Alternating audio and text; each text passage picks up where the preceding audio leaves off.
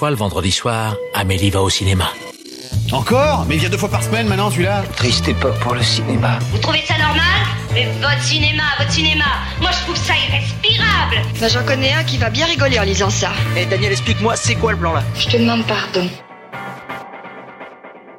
Nous ne sommes responsables de rien, nous nous excusons d'avance. Bienvenue dans Pardon le cinéma, l'émission qui retourne à ses enregistrements sans public et va devoir se passer des rires de l'audience pour compenser les blagues de mauvais goût. Bonsoir tout le monde, bonsoir. Salut Salut, Sophie, comment ça va? Bah, Je suis étonnée qu'il y ait beaucoup moins de gens, mais des gens formidables autour de cette table. Bah oui, mais c'est bizarre, hein, sans public, on a, on a perdu l'habitude en une fois, c'est bon. Complètement. Bonsoir Simon, comment vas-tu? Bonsoir public, je sais que tu es avec nous par la pensée, je t'aime public, à bientôt, oui Il te manque le public Simon, hein? Non. Et ce soir, il y a aussi Alexis. Bonsoir Alexis, comment ça va Eh ben écoute, ça va. Moi j'ai fait 5 minutes sur scène, donc euh, bah, je vois pas la diff. Mais Globalement, oui. euh. Mais toi, t'étais dans le public, ça va? L'ambiance était bonne? Ça allait? Euh, l'ambiance était bonne, ouais. C'était trop long, hein Non, ça a été. Oh, ça a été. Les c'est mariachis gentil. c'était un peu trop long. Les Mais mariachis. rigolo, donc ça va. C'est exactement ça. Tout était euh, pas trop long, sauf les mariachis. Dans cette émission, on démarre avec Last Night in Soho, le nouveau Edgar Wright, Barbac de Fabrice Eboué, The French Dispatch de Wes Anderson et lui de Guillaume Canet. En bref, nous aborderons la fracture de Catherine Corsini ou Pig avec Nicolas Cage, avant de nous envoler vers le passé afin de revenir sur Denis Darko de Richard Kelly. Mais d'abord, il est l'heure des actus. La vache, encore ces stupides actualités. Je déteste les actualités. Au cinéma, c'est comme ça et pas autrement. Ha ha Qu'est-ce qu'on passe au cinéma? Je suis bon. Je demandais à la patronne. Comme d'habitude, nous démarrons ces actus en vous remerciant de nous suivre, que ce soit sur les réseaux sociaux avec le compte Twitter pardon le cinéma, mais aussi sur les différentes plateformes de podcast où vous pouvez, vous abonner pour ne rater aucun épisode. Ça y est, c'est bon, le livre Pardon le cinéma est sorti. Vous pouvez le retrouver en vente sur internet, mais surtout dans toutes les librairies autour de chez vous, à la Fnac, à Cultura, chez Deux Citres. C'est fou de se dire que ce livre sur lequel on a travaillé pendant près d'un an est aujourd'hui sur tous les étalages partout en France. N'hésitez pas à nous envoyer des photos de vous avec le livre. Amusez-vous, faites de la mise en scène. On sera un plaisir de partager toutes ces photos. Le livre est sorti, putain, c'est ouf. Je suis dégoûté. Pourquoi t'es dégoûté? Parce que j'ai longtemps pensé que je serais un grand écrivain de fiction, euh, que j'aurais le Goncourt, le Goncourt du premier roman, pas que je serais dans un livre de podcast, quoi. Le mépris, quoi. Mais achetez-le. Achetez-en plein. C'était la meilleure pub que tu pouvais faire. Ah, et aussi, je rajoute merci énormément à ceux qui se sont déplacés pour l'événement en public de la semaine dernière. On essaie d'organiser de nouvelles séances de dédicaces à venir. On vous tient très très très très vite au jus. Il y a déjà deux villes qui se précisent, vous vous doutez que dedans il y a Paris. Bref, on vous tient au jus. C'est pas une ville, bref. Non, c'est pas une ville, bref. Mais Brest, c'en est une. Oh On va à Brest? Non, Ah bah Horrible. Pour commencer l'actualité, parlons Netflix et surtout Festival Netflix. Un peu de contexte et dans l'ordre chronologique des événements. Tout d'abord, on apprend que Netflix compte organiser une sorte de festival en décembre pour diffuser plusieurs de leurs productions originales passées et à venir dans les réseaux MK2 ou à l'Institut Lumière. Branle-bas de combat, les exploitants de salles sont très remontés, notamment le syndicat des distributeurs indépendants, le FNCF qui déclare que cela risquerait de mettre en péril les fondements de l'écosystème sur lequel est construit le secteur, ou encore l'ACID qui a déclaré vis-à-vis des salles participant possiblement au festival, nous sommes le cinéma, à eux de se demander s'ils sont encore le cinéma. Non mais celle-là, donc celle-là, elle est incroyable. Bonhomme Ouais, non, c'est fou furieux celle-là. De l'autre côté, certains exploitants, notamment du réseau Utopia, ont déclaré « Je trouve ça plus porteur de diversité de participer à ce festival que d'être la 800e copie pour le West Side Story de Spielberg. La partie contre les plateformes est perdue, il faut faire avec. » Au final, on a appris dans la journée que le festival se tiendrait bien début décembre, mais seulement dans deux réseaux, à savoir la Cinémathèque française et l'Institut Lumière, deux salles de cinéma permettant de ne pas avoir besoin de demander de visa d'exploitation au CNC pour pouvoir diffuser le film. C'était long ça a beaucoup crié. Vous, globalement, vous en pensez quoi? Euh, J'en pense que je j'ai fait moi mon enfance et mon adolescence entre la Bourgogne et l'Auvergne. Donc évidemment, je n'ai pas bâti ma cinéphilie sur le grand écran parce que j'ai grandi dans des endroits où il y avait des salles, euh, bah, des cinémas qui avaient une, deux voire trois salles. C'est donc grâce à la télévision, au cinéma de minuit, à Canal+, au VHS et au DVD que j'ai bâti ma cinéphilie. Donc moi, je suis tout à fait conscient que la salle de cinéma n'est pas le vecteur du cinéma, c'est le vecteur idéal et c'est le vecteur de son expérience collective que j'aime et à laquelle je suis attaché. Mais du coup, moi je suis un petit peu scandalisé euh, quand j'entends des distributeurs tenir le discours qu'ils ont tenu, à savoir normal en fait que les salles du coup ferait du mal au cinéma. Alors je les entends pas dire ça quand on voit par exemple une sortie événementielle pour Demon Slayer ou pour un épisode de, ou un OAV de One Piece ou quand à une époque il y avait aussi euh, les premiers épisodes de je ne sais plus quelle saison de Game of Thrones. Oui, oui, non, mais là, la question est plus du fait que ce seraient des salles de cinéma qui participeraient en faisant ce festival à faire de la promotion pour une plateforme de streaming qui n'a pas droit de citer dans les salles de cinéma françaises. Oui, sauf que je suis désolé, mais ça, c'est tout simplement prendre une position qui me semble, en fait, totalement hors du réel. J'aime pas utiliser l'expression euh, hors sol parce qu'elle me paraît un peu un peu connotée dans d'autres domaines, mais euh, totalement déréalisée. Pourquoi? Ce ne sont pas ni les salles de cinéma, ni les producteurs, ni les distributeurs, ni même euh, les critiques ou les historiens ou chercheurs ou les journalistes sur le cinéma qui décident ce qu'est le cinéma et l'expérience du cinéma, c'est le public. Et le public a tranché. C'est aussi du cinéma sur Netflix, c'est aussi du cinéma sur Amazon Prime, c'est aussi du cinéma sur Mubi, c'est aussi du cinéma sur Filmo TV. Et puis pour le coup, c'est compliqué vu les films qui sont présentés. Littéralement, on a vu la sélection. Dans les films passés, on retrouve notamment le, le Cornel Mundosco, on retrouve d'autres films comme ça qui sont sortis dans les années précédentes. Et puis les avant-premières vont faire partie bah, du Paolo Sorrentino, du Jeanne Campion. Donc c'est compliqué d'avoir des auteurs comme ceux-là qui sont en plus récompensés dans des festivals comme Venise et d'arriver en disant ce n'est pas du cinéma. Alors, il y a plusieurs choses que je voulais préciser par rapport à ça. Petit 1, Netflix a déjà eu un festival à Paris En 2015. Euh, en 2015 vu que j'étais allée y voir euh, Beast of No Nation qui était leur premier long métrage Netflix Tout à fait. donc ça a déjà eu lieu donc déjà euh, faire un scandale pour quelque chose qui a déjà existé je trouve ça un peu bête. Deuxio il y a des salles qui projettent des films Netflix. Ça pareil il y a le Christine qui euh, moi j'y ai vu le Noam Baumbach et le Sofia Coppola. Alors le Christine est souvent d'ailleurs insulté du fait de participer à ce genre de truc-là. Et pourtant, je trouve qu'ils offrent aux spectateurs souvent la possibilité de rencontrer le réalisateur, de vivre une expérience qu'ils n'auraient pas sur euh, leur écran de télé ou d'ordinateur, et que, eh ben malgré tout, c'est peut-être naïf de ma part, mais moi j'aime l'expérience salle et j'aime souvent, en tout cas, je, je peux aimer des films, des productions Netflix, et moi, euh, découvrir le Jane Campion en salle plutôt que de le découvrir sur mon ordinateur, ça me fait plaisir. Donc moi, en tant que spectatrice, cette initiative me plaît. Donc euh, je vois pas pourquoi euh, il y a tout ce tintouin. Bah, je, je rebondis sur ce qu'a dit, euh, sur ce qu'a dit Sophie. Oui. Ah, j'avais oublié ça. Je, je rebondis là-dessus parce que moi j'ai vu justement au Christine 21 à Paris euh, The Irishman de Scorsese avec Scorsese dans la salle. Donc quand on se place d'un point de vue de spectateur, euh, cette polémique-là, elle fait pas beaucoup de sens. Moi, je- il y a des films qui passent au cinéma. euh, allons les voir au cinéma, c'est cool quoi. Ah, le public s'en tape. Hein. Globalement, Ouais, le public n'en ouais, a rien à foutre. hein. Non, il y a pire que ça. Excusez-moi, mais il y a pire que ça. Et moi, je le vois tous les jours sur écran large quand des institutionnels de la culture et du cinéma ont ce discours d'arrière-garde, ce discours de défense du précaré, qui en fait est un discours euh, quasi souverainiste sur le cinéma. Et il y a du bon dans notre système souverainiste sur le cinéma. Je ne dis pas le contraire. Mais quand ils ont ce discours-là, qu'ils se disent bien, en fait, qu'à chaque fois qu'ils tiennent publiquement ces positions très rigides, c'est sans cinéphages qui se disent, mais le cinéma français, j'en ai plein le dos. Moi, je préfère le télécharger et payer mon Netflix et mon Amazon. Ça peut les faire hurler de rage, ça peut les terrifier, mais qu'ils se disent bien que ce type de position les décrédibilise et achève de, leur faire paraître euh, appartenir à un autre monde qui n'aurait pas d'intérêt en soi et qui ne serait pas celui de la passion et du partage envers beaucoup de jeunes spectateurs. On peut discuter du bien fondé de ce type de réaction, mais stratégiquement, tactiquement, c'est très mal pensé. Et ça me fait mal de dire ça, sachant que Netflix, eu égard à ses politiques notamment fiscales, n'est pas une entreprise qui a ma sympathie pour le moins du monde. Ah non, bah clairement pas. Euh, moi tout pareil. Après, moi je me retrouve. Alors ça c'est une position un peu plus radicale que je tiens.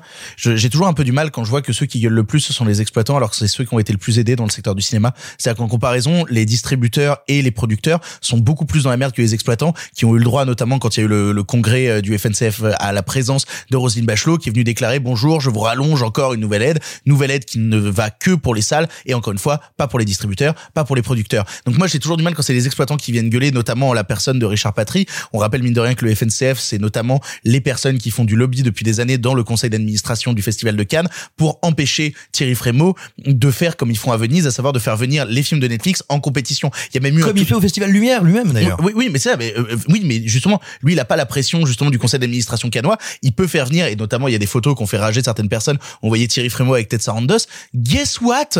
Euh, Genre, on est étonné que Thierry Frémaux discute avec le patron de Netflix, qui récupère des talents comme Sorrentino ou Jeune Campion, qui a récupéré déjà euh, Alfonso, Alfonso Cuarón, Martin Scorsese. Genre, on est surpris par ce truc-là? Absolument pas. Et c'est encore une fois le lobby des exploitants de salles de cinéma, alors qu'ils peuvent être inquiets sur un point. Parce que alors, voilà, ça m'embête que eux bloquent pour Cannes depuis des années parce que je trouve qu'on passe pour des cons à côté de Venise. C'est une autre histoire.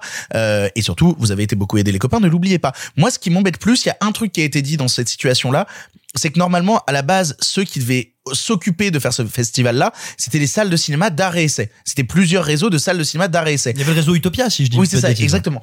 Et euh, notamment, moi, j'ai j'ai vu plusieurs distribs qui sont montés au créneau avec un argument que je trouve plutôt pertinent, qui était de dire, voilà, nous, on sort des films qui sortent sur 30 copies. 35 copies. On a très peu de séances, on a très peu de salles. Si les salles de cinéma d'arrêt essai décident la semaine où on a calé notre film de participer au festival Netflix, nous qui n'avons que 40 salles à la base, on va se retrouver avec des séances en moins sur nos 40 salles. Déjà qu'on rentre pas beaucoup de pognon, ce serait bien de pas nous en faire rentrer encore moins. Et tu vois, genre, pour des gros distribs, pour d'autres trucs comme ça, on parle du West Story et tout, j'ai pas d'inquiétude. Pour ces petits distribs-là, je pouvais entendre leur cause, beaucoup plus entendre les distribs que les exploitants en tout cas. Ouais, mais alors attention, n'oublions pas que le label RSC, euh, je parle des films, hein, pas des salles, il est aussi donné à des films qui sont, on va dire, du super cinéma d'auteur. Genre, tu peux être une salle RSC et faire vivre ton label en ayant du Christopher Nolan. Donc en réalité, il y a toute l'année de gros films de super auteurs, souvent anglo-saxons, qui menacent ces petits distributeurs. Et donc je trouve ça, encore une fois, un peu hypocrite de cibler Netflix, surtout en disant, mais attendez, vous vous rendez compte, euh, c'est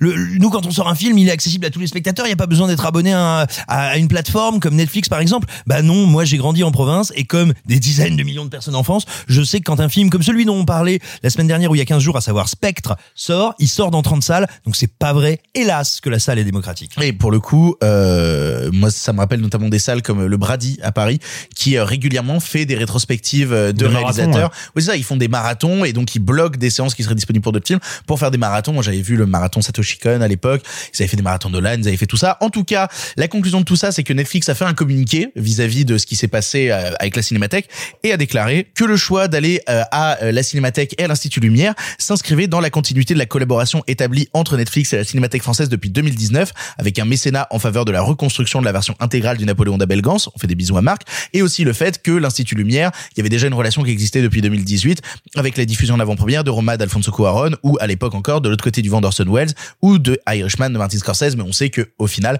c'est aussi pour pas avoir de visa d'exploitation et que c'est vachement plus simple. Alors, euh, juste un petit truc là-dessus. euh, effectivement, ça n'aura lieu qu'à la Cinémathèque et à l'Institut Lumière, ce qui, moi, me pose un petit problème parce que, euh, mine de rien, on fait beaucoup de bruit sur un festival Netflix qui, en fait, va toucher une toute petite minorité de personnes et c'est quand même un peu emmerdant d'autant plus que alors moi je connais pas l'Institut Lumière mais la Cinémathèque française j'ai des petits euh, griefs contre eux à commencer par le fait que c'est un musée public qui n'applique pas la gri- grille tarifaire des musées publics. Mais euh, ça c'est un peu emmerdant. Et au final je pense que tout ça va être un gros coup d'épée dans l'eau parce que à l'exception de ceux qui ont l'habitude de fréquenter ces ces, ces, euh, ces institutions ces lieux merci euh, Simon qui ne sont quand même pas des lieux très axés grand public et bah pour le commun des mortels ça va rien changer ce Ah bah, sera à euh, choisir entre une place du GC ou un abonnement de Netflix vu que ça vaut à peu près le même- la même chose Euh, L'Institut Lumière, euh, globalement, euh, s'est perdu sur la ligne D. Euh, Si mine de rien, t'es pas un cinéphile qui a l'habitude d'aller à l'Institut Lumière, t'y vas pas assez naturellement, quoi. Attention, il y a, il y a aussi une vraie tradition populaire à Lyon avec l'Institut Lumière. Ils font beaucoup de séances, notamment des séances pour les jeunes. Ils- plus qu'à la cinémathèque je pense Plus hein. qu'à la cinémathèque, ouais. C'est Oui, plus oui. un lieu populaire que la cinémathèque parisienne. Toujours dans l'actualité, polémique Twitter comme on les aime, mais qui soulève peut-être des questions intéressantes à traiter. L'influenceuse et autrice à succès Lena Situation a posté une photo à l'avant-première du dernier film de Wes Anderson avec un badge où était inscrit le mot presse. Là aussi, branle-bas de combat, de polémique lancée par la journaliste ciné de Paris Match qui a déclaré « Désespéré de découvrir que les accès presse si précieux, si rares, sont désormais également ouverts aux influenceurs. Comme si les places n'étaient pas déjà assez chères, comme si être crédible n'était pas déjà un combat de tous les jours. » Fin de citation. Tandis que certains clament que bon, la crédibilité de médias comme Paris Match, on pourrait en reparler, ou que Lena Situation, de par son audience, dispose d'une bien plus grande couverture médiatique que n'importe quel journal de la presse tradie, d'autres arguent que ce n'est pas normal, que ceci contribue toujours plus à la mort de certains médias traditionnels, et que les journalistes, et, d'ailleurs des journalistes qui euh, y travaillent, désolé, je me suis planté. Nous, on se situe où vis-à-vis de cette question-là, qui mine de rien a fait beaucoup, beaucoup, beaucoup de bruit sur le Twitter ciné, et qui, euh, moi personnellement j'ai mon avis, mais je vais vous laisser vous exprimer. Alors en réalité, euh, donc d'abord moi j'aimerais revenir. euh, tu, tu as bien le droit de ne pas aimer Paris Match. Je suis pas un fou de Paris Match, mais n'oublions pas non Alors, plus que ça. Attends, Ce n'était pas mon avis, j'ai juste pris les arguments qui étaient le plus ressortis. Hein. C'est pas moi qui dis ça. hein. Ah d'accord, parce qu'on pouvait croire que tu voulais Ah taper sur. Paris Match. Ah non, pas du tout. dire, littéralement. euh, Paris Match c'est pas ma cam, mais il y a plein de grandes plumes qui y sont passées, qui y sont. Ah, enfin, mais- voilà. Et il y a- Tout- oui, y en a plein actuellement. Et hein. il y en a plein actuellement. Non, c'est vraiment dans les arguments qui sont sortis. Ah. C'est le fait que vu que la j'ai journaliste venait de Paris Ah, Match, elle a énormément été attaquée sur. euh, bah attends, tu viens de Paris Match, de quoi tu parles J'ai j'ai cru que t'envoyais un fion à Paris. Match. Autant pour moi. Euh, Qu'est-ce que je voulais En réalité, toute cette micro-polémique, me semble-t-il, euh, ne vient que du fait que sur euh, le badge de l'ENA Situation, il est inscrit presse. Donc ça crée une petite blessure d'orgueil pour une profession qui se paupérise, qui va de plus en plus mal, qui, c'est vrai, a de plus en plus de difficultés à faire valoir des habitudes, des habitudes ou des prérogatives, ou même tout simplement à faire valoir une place, notamment, et ne l'oublions pas, parce que le fait que ce soit quelqu'un de Paris Match peut nous induire en erreur, mais quand on est pigiste. Et ce qu'elle dit, oui, effectivement, c'est vrai. Il y a plein de pigistes qui galèrent à avoir accès dans des conditions et dans des laps de temps corrects aux œuvres. Maintenant, Attendez, moi, ça fait dix ans que je fais ce métier. Ça fait dix ans que je vois des gens qu'on n'appelait pas encore influenceurs à l'époque euh, assister aux avant-premières. Là, en plus, on parle de The French Dispatch, qui a été montré à Cannes, qui a eu des projections de presse. C'est exactement ce que j'allais dire. C'était Voilà. mon argument sur le truc. C'était de dire que globalement, s'attaquer à cette photo-là pour cette projection précise, qu'il faut bien le dire, est une avant-première euh, où ils ont invité énormément d'influenceurs et on sait que le but de ces avant-premières n'est pas de faire parler du film, mais de faire parler de l'avant-première et de l'événement que ça a été, avec toutes les photos et tous les relais d'influenceurs qu'il va y avoir. Les journalistes de la presse traditionnelle, normalement, ont soit déjà vu le film à ce moment-là au Festival de Cannes, soit dans les cinq projets presse qui ont eu lieu avant. C'est-à-dire les journalistes sinon ont plutôt même tendance à éviter ce genre d'avant-première publique un peu bordélique. Alors, en effet, tout vient du fait qu'il est marqué sur le badge de l'ENA Situation. Moi, je m'en fous. hein. En vrai, normalement, on a un quota, surtout pour les avant-premières, et je vous parle en tant qu'attaché de presse.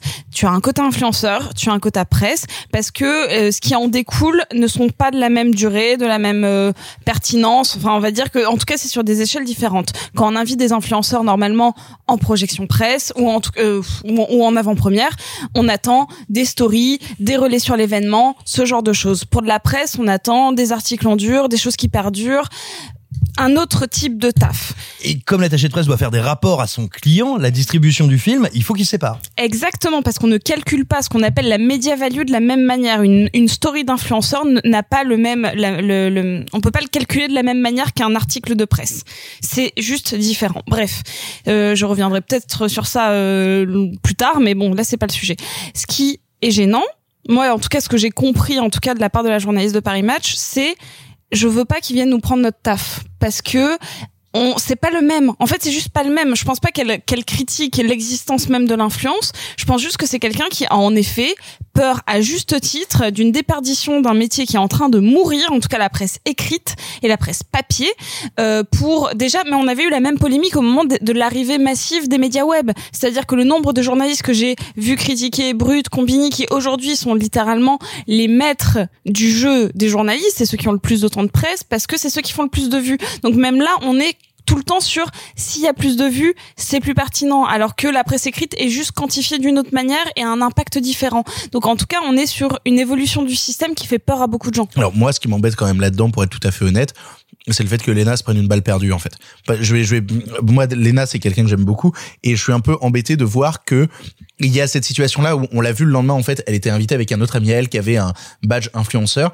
Et en fait, d'après ce qui s'est passé, d'après ce qui se raconte, c'est que ils avaient un stock de badge influenceur, un stock de badge presse et que du coup, vu qu'ils avaient plus de badge influenceur et que la presse ne venait quasiment pas à l'événement vu que tout le monde avait déjà le film en amont, eh ben ils ont commencé à refiler non pas en- je, je, te- je parle pas en invitation en amont c'est sur place Oui. merde il est où notre Bah, il, stock faut de bien que, il faut bien que les gens aient leur petite contre-marque et donc on donne celle qui reste. Exactement, c'est littéralement ça. Et donc du coup, elle s'est reçue ce badge-là, et le fait que ce soit elle qui serve d'exemple pour recevoir un torrent de merde derrière, moi ça m'emmerde beaucoup. Alors, pardon Sophie, je te coupe la parole. Juste, ça aurait été là, c'est c'est pas contre Lena situation. Je viens, je, je veux vraiment le préciser. Ça aurait été n'importe quel autre influenceur, même Oui, vraiment, mais ça a beaucoup vraiment. parlé de la situation de Lena du coup, donc ça, Oui, mais ça ça aurait été Squeezie, ça aurait été pareil. Oui, mais même, non, ça aurait été même. tout aussi chiant. ça aurait été un- un- une, une influenceuse, ce qu'on appelle genre vraiment en termes middle ou micro influence, ça aurait été pareil.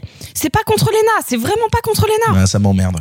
Moi, moi j'aime pas Lena et je pense que c'était pas contre elle. Oh. Non mais alors euh, moi je suis pas d'accord avec ça, c'est une très bonne youtubeuse, mais c'est un autre débat. Le, le truc c'est que le pour moi le problème de ça, effectivement t'as raison Victor, le fait que les situations se prennent une balle perdue, euh, c'est quand même euh, dégueulasse. L'enjeu n'est pas là. L'enjeu est dans le fait qu'il y a un déséquilibre entre les influenceurs et la presse, alors que ceux qui sont le plus, à mon sens, à même de parler de cinéma sont ceux dont c'est le travail. Et c'est ça qui me pose problème. Moi.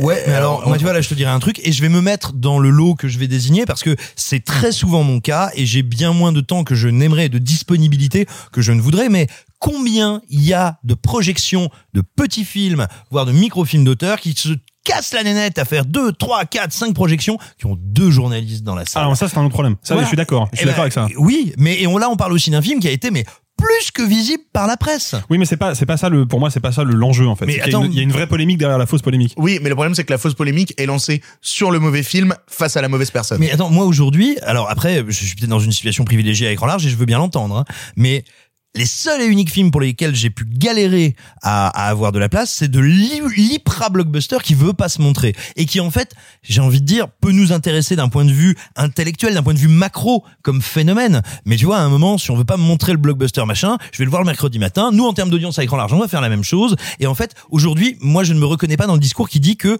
euh, la presse a du mal à voir les films. Mais alors, même pour les tout petits films d'auteur, en fait, on fait des projections avec de l'influence qui ne sont généralement pas des projets aux presse, qui ne sont pas vraiment non plus Et pour citer un exemple, vous n'imaginez pas le nombre d'influenceurs incroyables qu'on a eu pour un divan à Tunis. C'est un tout petit film. Par contre, on a eu mais euh, des influenceurs à 1 million, à 800 k et des choses comme ça. Ils ne sont pas, ils ne sont pas considérés comme de la presse. Ah, ah non, je à dis, aucun je, moment. je dis pas le contraire, mais c'est juste encore une fois pour revenir sur ce que disait Simon, avec lequel je suis plutôt en accord. Cette idée que la presse n'arriverait pas à voir les films.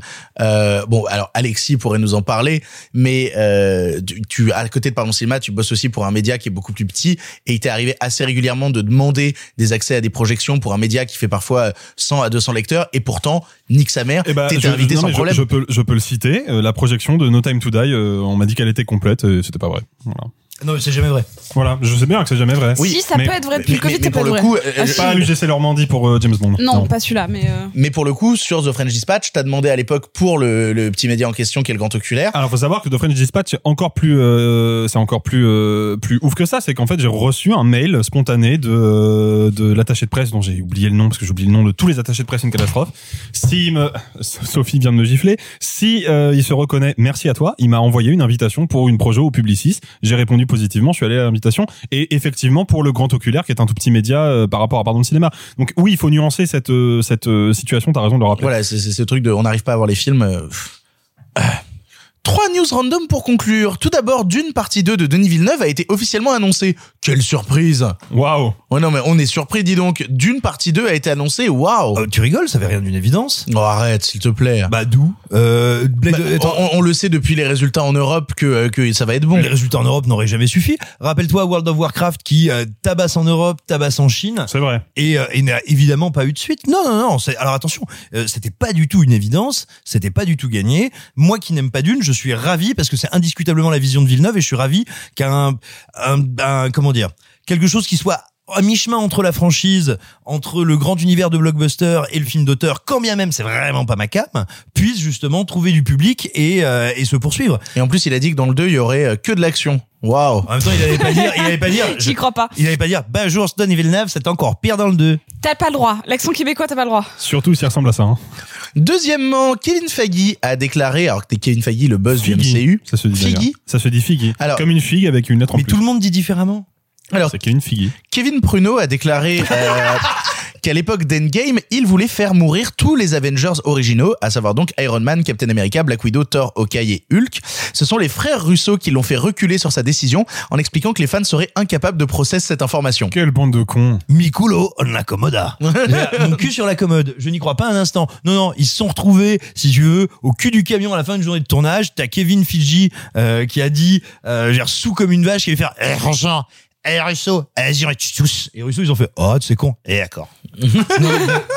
Non mais après j'aime bien l'idée que euh, en fait j'aime bien la manière dont ça a été exprimé que les fans seraient incapables de process une telle information. Je trouve que c'est vraiment la preuve même que les gens qui font le MCU n'en ont rien à branler des fans et les considèrent vraiment comme des enfants de 12 ans quoi. Pas qu'ils n'en ont rien à branler, au contraire, qu'ils les considèrent en les considérant comme des cons. Enfin, pour conclure, alors l'info commence à dater, mais on l'a pas traité. Je m'en suis rendu compte à la fin de l'écriture de ces news. Alec Baldwin a tué au cours d'un tournage la, directeur, euh, la directrice photo Alina Hutchins avec une arme à feu censée être un accessoire à blanc. Nous avons appris depuis que l'arme en question avait déjà merdé à trois reprises au cours du tournage, mais aussi que l'assistant réalisateur qui a donné l'arme à Alec Baldwin s'était déjà fait renvoyer d'un tournage il y a trois ans pour un problème similaire. Qu'est-ce que ça vous évoque ce genre de truc? Alors déjà, toutes nos pensées euh, à la famille De la chef op et à toutes les personnes qui l'ont connue euh, et j'en connais quelques-uns qui la connaissaient donc euh, déjà toutes nos pensées à elle et à ses proches. Ensuite, de base, quand la news est sortie, c'était impossible que Alec Baldwin soit responsable du, du truc, puisque ce n'est jamais l'acteur qui prépare ses accessoires euh, sur un plateau. Et clairement, c'est pas lui qui a foutu une balle dedans. Il y avait clairement genre euh, une chance de 0,00001. Alors la rumeur voudrait que vu qu'il était producteur du film, il a aussi poussé pour qu'on utilise cette arme-là qui avait déjà merdé. Oui, mais, mais même là, euh, même si euh, s'il voulait cette arme-là, euh, la probabilité qu'il y ait une, une balle pas à blanc dedans, enfin, je pense pas que c'était son intention.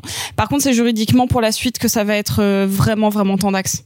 Alors, Et pour le coup, il paraît que là, les enquêteurs ont commencé à retrouver tout autour du terrain où est tourné le film des vraies balles. En fait, comme si depuis quelques semaines de tournage, ça tirait avec des vraies balles un peu partout sur le terrain. Ouais, ça va faire un doc, un doc Netflix vraiment triste. Ah, ça va être super. Ouais, je, je pense qu'il faut aussi qu'on fasse tous très attention et à ce qu'on relaye et à ce qu'on dit et à comment on le relaye parce que les médias américains sont déjà en furie là-dessus, vont l'être de plus en plus et entre les rumeurs, les trucs possibles, les trucs confirmés et les machins, gardons-nous de nous transformer. Je dis pas ça pour nous, hein, évidemment pas, euh, mais gardons-nous de nous transformer en gros chacal à vide de viande. Je suis, d'accord avec ça, mais il faut quand même préciser euh, pour ceux qui l'ignoreraient, euh, la tragédie intervient quand même à peu près 30 ans après le décès de Brandon Lee sur le tournage de The Crow, qui est mort dans des circonstances à peu près similaires. Là, pour le coup, lui, c'était un, un pistolet à blanc avec un morceau de métal dans le canon qui a été projeté et qui l'a tué euh, en plein cœur. Euh, là, c'est une vraie arme à feu, mais il y a quand même ce truc où il y a 30 ans, il y a une tragédie qui a défrayé la chronique et qui a eu un impact très important sur la fabrication des films. Et bah 30 ans après, euh, le même accident se reproduit, donc euh, il y a peut-être encore des trucs à régler euh, à Hollywood, quoi. Après, si on fait un ratio coup de feu tiré et, et C'est victime, un ratio plutôt positif, quand voilà, même. on est quand même sur un ratio. Ça n'arrive jamais en réalité. Pour parler de choses plus positives, attaquons les films du présent et commençons tout de suite avec un film qui a été très attendu par toute une partie de la communauté cinéphile. Nous démarrons tout de suite avec Last Night in Soho. You believe this was a vision from the past? The guy that killed her is still out there. I have to stop him.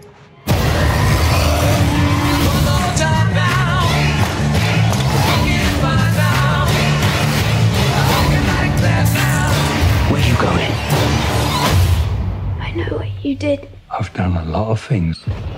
You're gonna have to be more specific, love. You can't save me.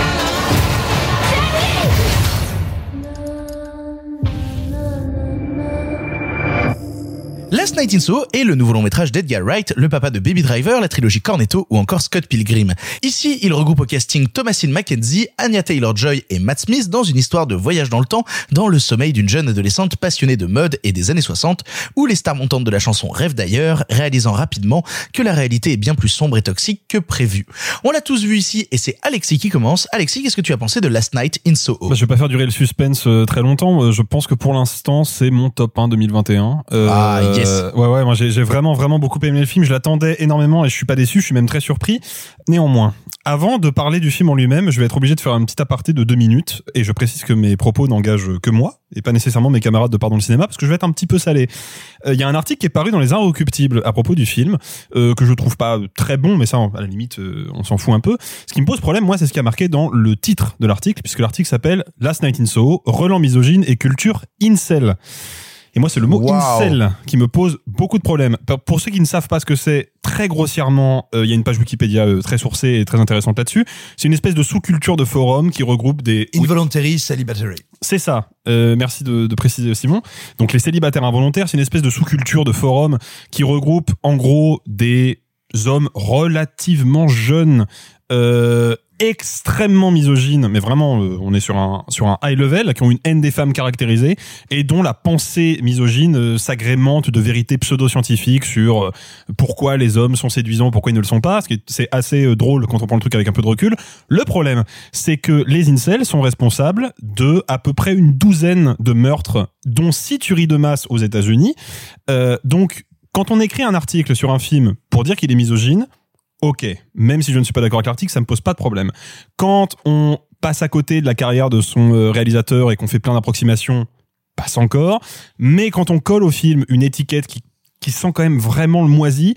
Là, ça devient tout de suite beaucoup plus gerbant. Donc, euh, Il l'explicite dans, dans l'article, le truc Ah non, d'incel non, non, Ils le mettent dans le titre, puis après ils n'en parlent plus. Oui, mais alors il y a peut-être un truc à préciser quand même du coup, parce que c'est le cas, c'est le fonctionnement de beaucoup de médias. Ça n'est pas parce que tu écris ton article que tu écris nécessairement ton titre et ton chapeau. Il est vrai. Non, mais non, je, de- attention, non, mais- je, je n'ai pas lu l'article en question, donc c'est pas pour le défendre, mais c'est une- peut-être une précision à faire parce que c'est aussi un raccourci qu'on voit souvent sur les réseaux, euh, tu vois, à propos de plein d'articles qui sont relayés où les gens font ah vous avez vu c'est dégueulasse. Voilà, faut aussi préciser ça. T'as tout à fait raison, Simon. Bref, moi je trouve l'article gerbant. Il fallait que je le dise parce que quand on utilise des mots pour faire du buzz sur les réseaux sociaux, il faut bien comprendre le sens qu'il y a derrière.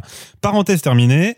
Il, il réutilise le mot incel dans l'article Ah bah c'est encore pire du coup parce que en faut- disant que euh, c'est incel de Scott Pilgrim. Voilà. Bon, bah, faut. Oh. Voilà. Je Bah, rappelle si que les voulez, je mis l'ai- Bertrand Cantat en une. Je, je l'ai là. Hein, euh, euh, D'une part, un culte complètement euh, faisandé du vintage, et de l'autre, un incorrigible euh, imaginaire d'incel, Scott Pilgrim, qui se manifeste ici par un, pamphlet plus ou moins conscient sur le goût des femmes. Conclusion, voyez les films avant d'en parler. Euh... Ouais, désolé, mais. il Eh ben, ça parle-nous du film. Eh ben oui, c'est ce que je vais faire justement. Euh, et il est temps pour moi d'invoquer la carte Serge Danet. Euh, Oh là là Ouais, elle va revenir souvent celle-là. Euh, Serge Danet aimait bien dire de certains films qu'ils étaient à l'heure, c'est-à-dire des films qui non seulement sont des objets de cinéma intéressants, mais qui en plus capturent quelque chose de leur époque, ce qui en fait des sortes de capsules temporelles. Pour moi, Last Night in Soho rentre complètement là-dedans, et c'est même l'enjeu premier du film.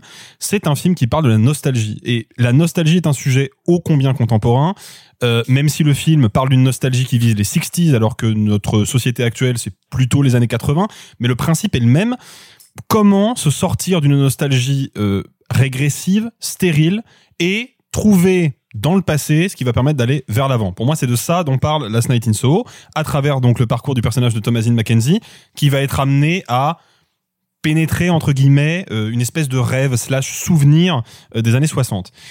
Là où pour moi Last Night in Soho devient très intéressant, c'est pas simplement par ce discours-là, c'est la manière dont il l'incarne, et c'est uniquement par la mise en scène et par le langage cinématographique. Et c'est là où le film atteint pour moi une espèce de virtuosité de dingue, tant dans la colorimétrie, où chaque couleur a un sens, chaque couleur renvoie à une époque précise, à un sentiment précis, et ces sentiments et ces, euh, et ces significations évoluent dans la continuité du film en fonction du scénario que dans le découpage du film lui-même. Je pense notamment à une scène de danse qui a matrixé tout le monde parce que les coulisses ont été publiées sur euh, sur Twitter et tout le monde s'est rendu compte que c'était tourné sans effets spéciaux. C'est une espèce de, de ballet. Où- c'est agrémenté d'effets spéciaux, mais en vrai, la majorité est fait voilà, en la majorité des mouvements est, euh, est tournée en vrai où Anya Taylor-Joy se substitue à Thomasine Mackenzie et vice versa. Voilà, ça vaut peut-être le coup que tu la décrives un petit peu parce qu'elle est très particulière et ça n'est pas du tout un spoiler. C'est comme il y a justement ce rêve dans le rêve du passé, euh, le personnage dont rêve euh, Thomasine Mackenzie danse avec Matt Smith et en fait au fur et à mesure de la scène de la caméra tournoyant autour d'eux,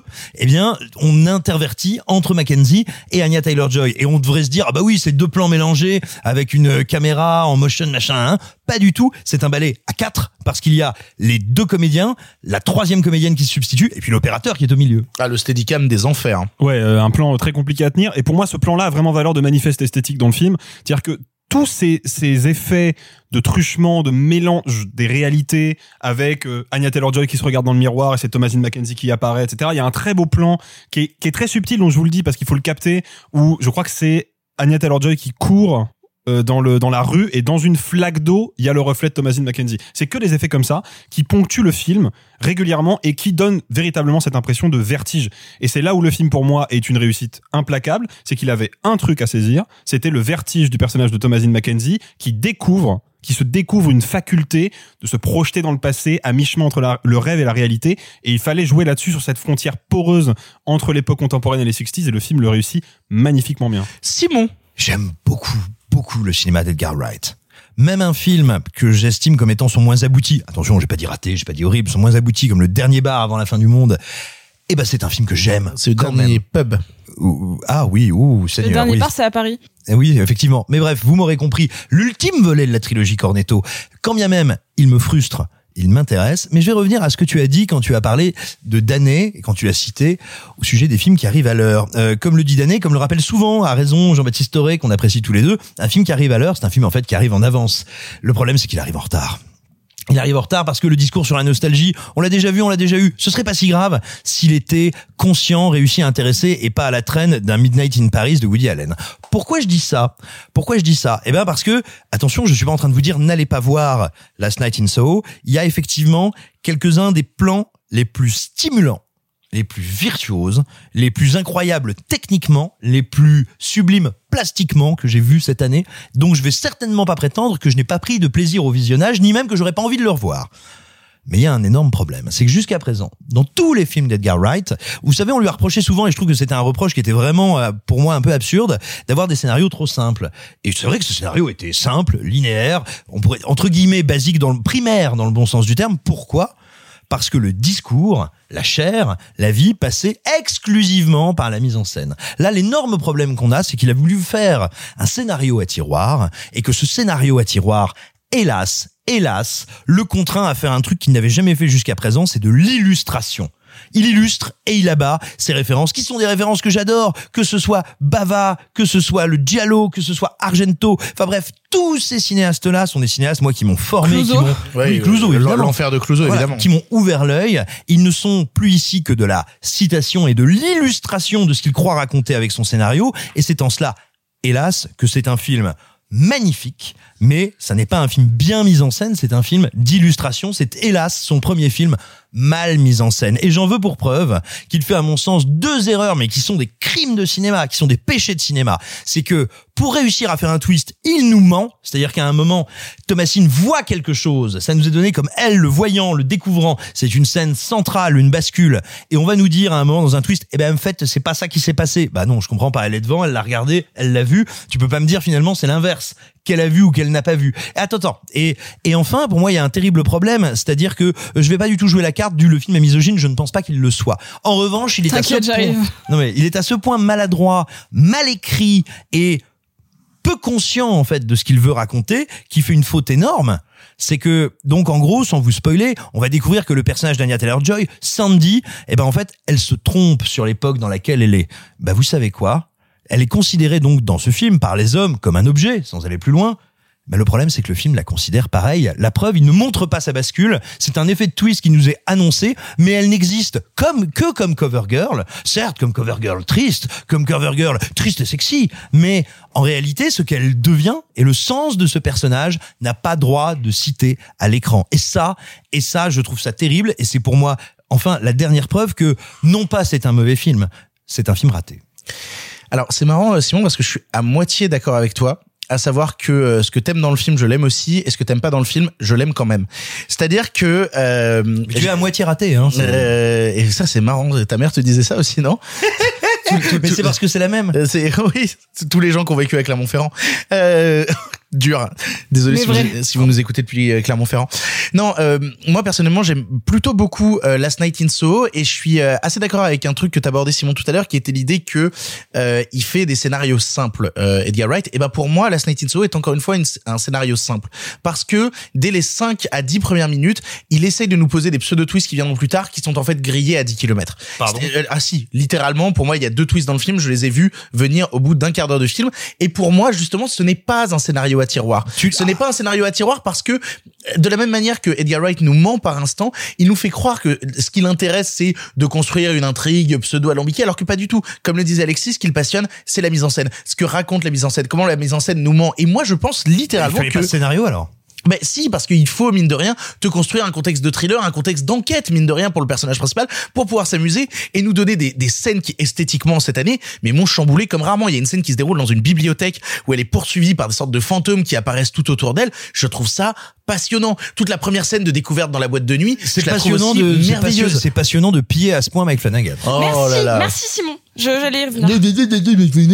Euh, j'ai pas d'argument là-dessus. Euh, non, ce que je veux dire par là, c'est que moi, le film me passionne tout ça parce que je pense qu'il est euh, faussement intellectuel, faussement scénario à tiroir, alors qu'en fait, ce qui le passionne juste, c'est créer de la mise en scène. Et ce qu'il raconte aussi par-delà ça, qui est quelque chose qui me passionne, et certains trouvent que c'est une sous-intrigue du film, moi, c'est quelque chose que j'aime beaucoup, c'est à quel point justement même le personnage a une fausse nostalgie. C'est-à-dire que en fait, tout ce qu'elle a vu dans le passé, tout ce qu'elle ressent des années 60, on a une héroïne qui est passionnée de mode et qui ne pense que par la mode des années 60. Le but, mine de rien, c'est aussi de mettre un petit taquet, comme le faisait à une époque Spielberg en faisant Ready Player One, où il mettait quelques petits taquets à des gens qui avaient une nostalgie déplacée et qui créaient des œuvres culturelles comme cette merde de Stranger Things qui était là en mode regarde, il y a un costume de Ghostbusters, nique ta mère.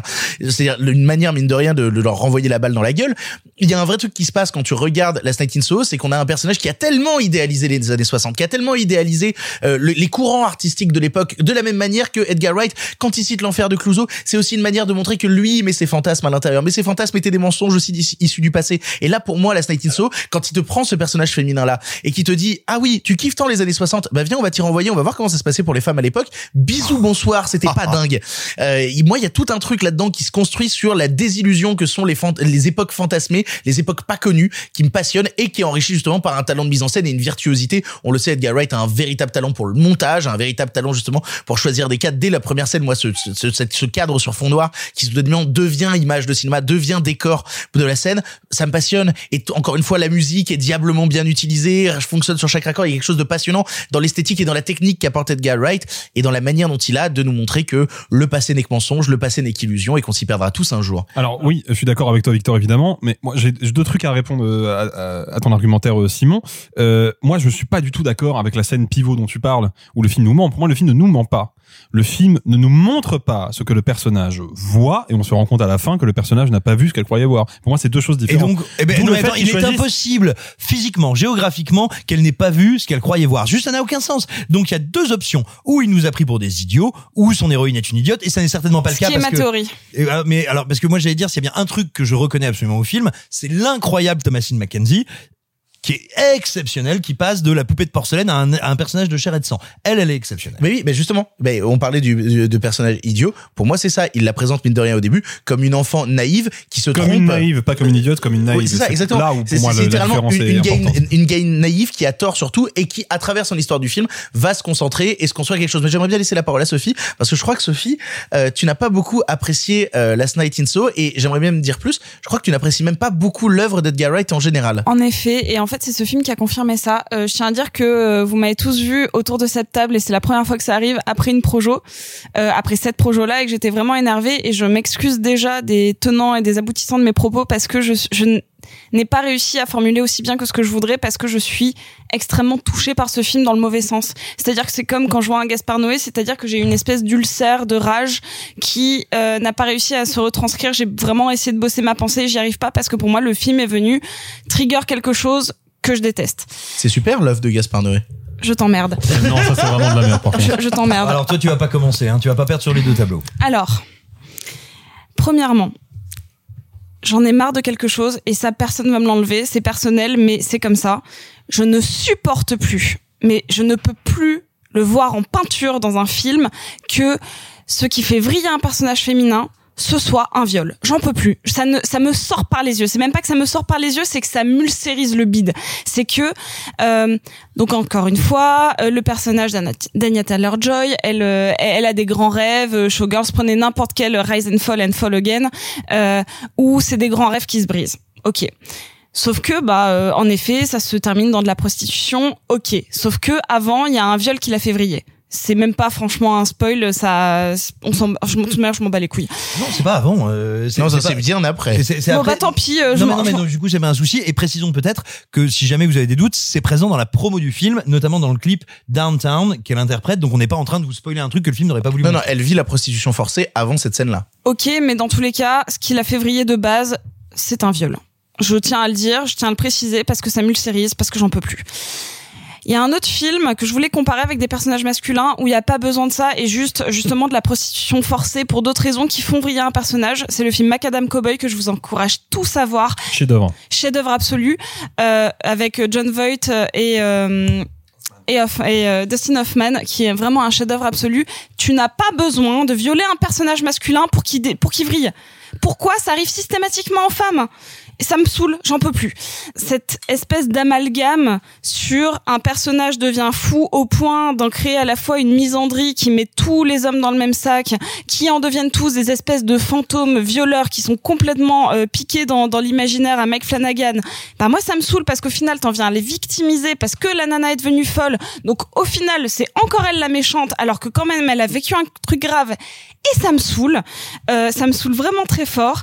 Euh, c'est- on peut pas en parler, mais mais c'est pas ce que raconte la fin du film. Ah bah si. Ah non. Ouais, non. Ah bah là, si. deux contre deux là. Ouais, alors littéralement deux contre deux parce que je trouve que la fin justement est beaucoup plus subtile et beaucoup moins manichéenne que ce que tu Ah présentes. bah moi là. je trouve pas et je trouve pas parce que si le film m'avait m'avait prouvé par l'écriture de tous ces autres personnages qu'ils avaient été capables de faire autant de subtilité que ce que vous dites, peut-être que j'aurais été convaincue. Sauf que aucun des autres personnages et même pas l'héroïne, en effet, elle a une vraie évolution et ça je veux bien le reconnaître, mais malgré tout, on lui enfin pour moi on l'hystérise beaucoup euh, dans le sens où elle hurle et beaucoup disent "Ouais, mais ça vient du giallo." Non, Non, ça vient du pas du giallo l'hystérisation féminine à chaque fois qu'il y a des scènes d'angoisse. Elle hurle tout le temps. Elle est vue comme une folle par la plupart des gens et par ses pères féminins, ce qui fait qu'il y a une anti-sororité dans ce film qui me débecte. Le fait que ce soit une espèce de maladie mentale, qui n'est pas une maladie mentale, mais qui était vue telle quelle de mère en fille, ça m'a aussi saoulé.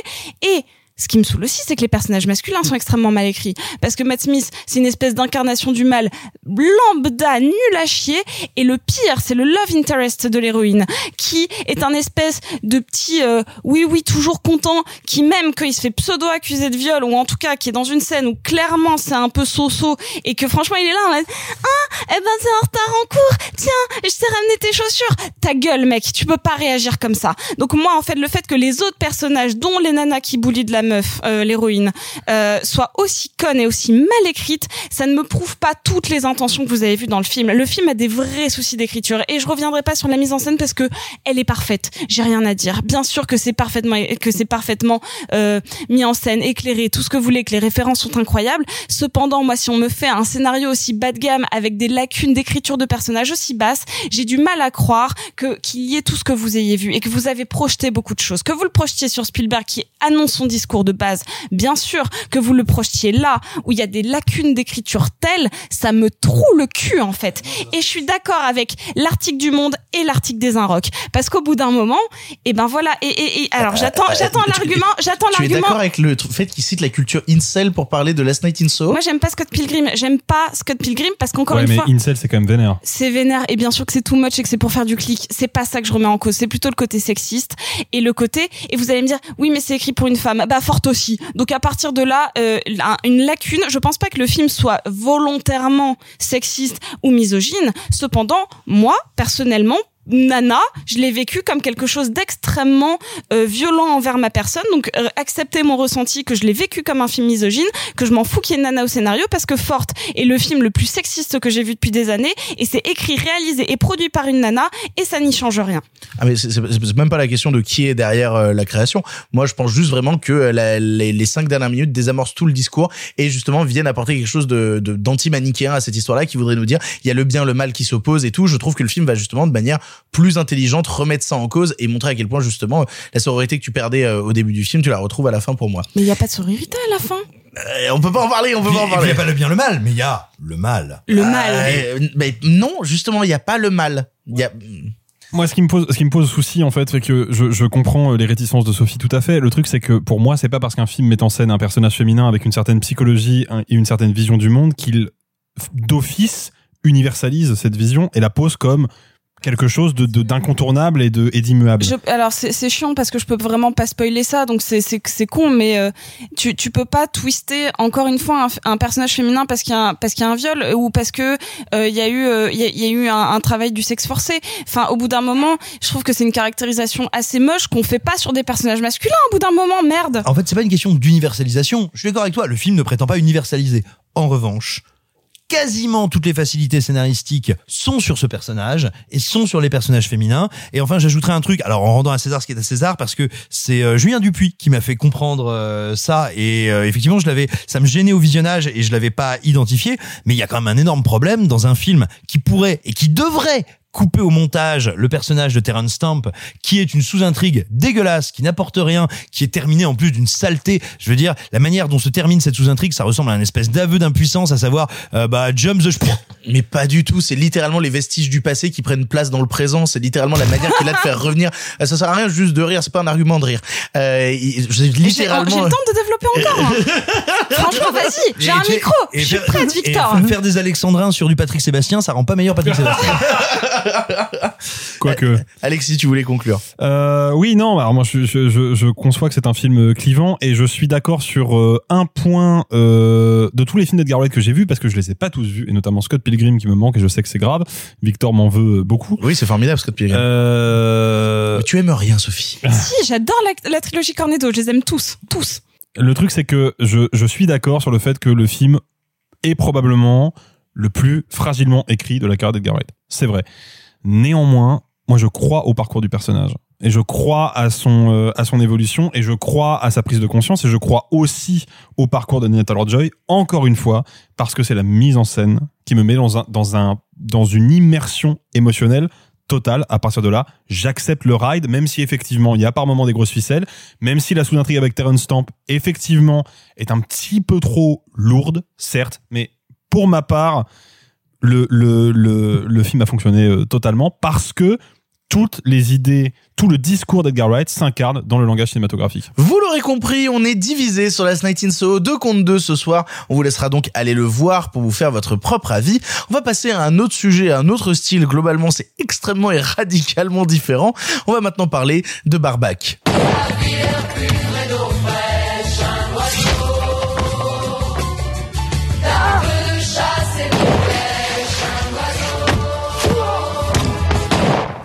Tu m'as fait bouffer de l'homme. Du vegan. C'est un herbivore.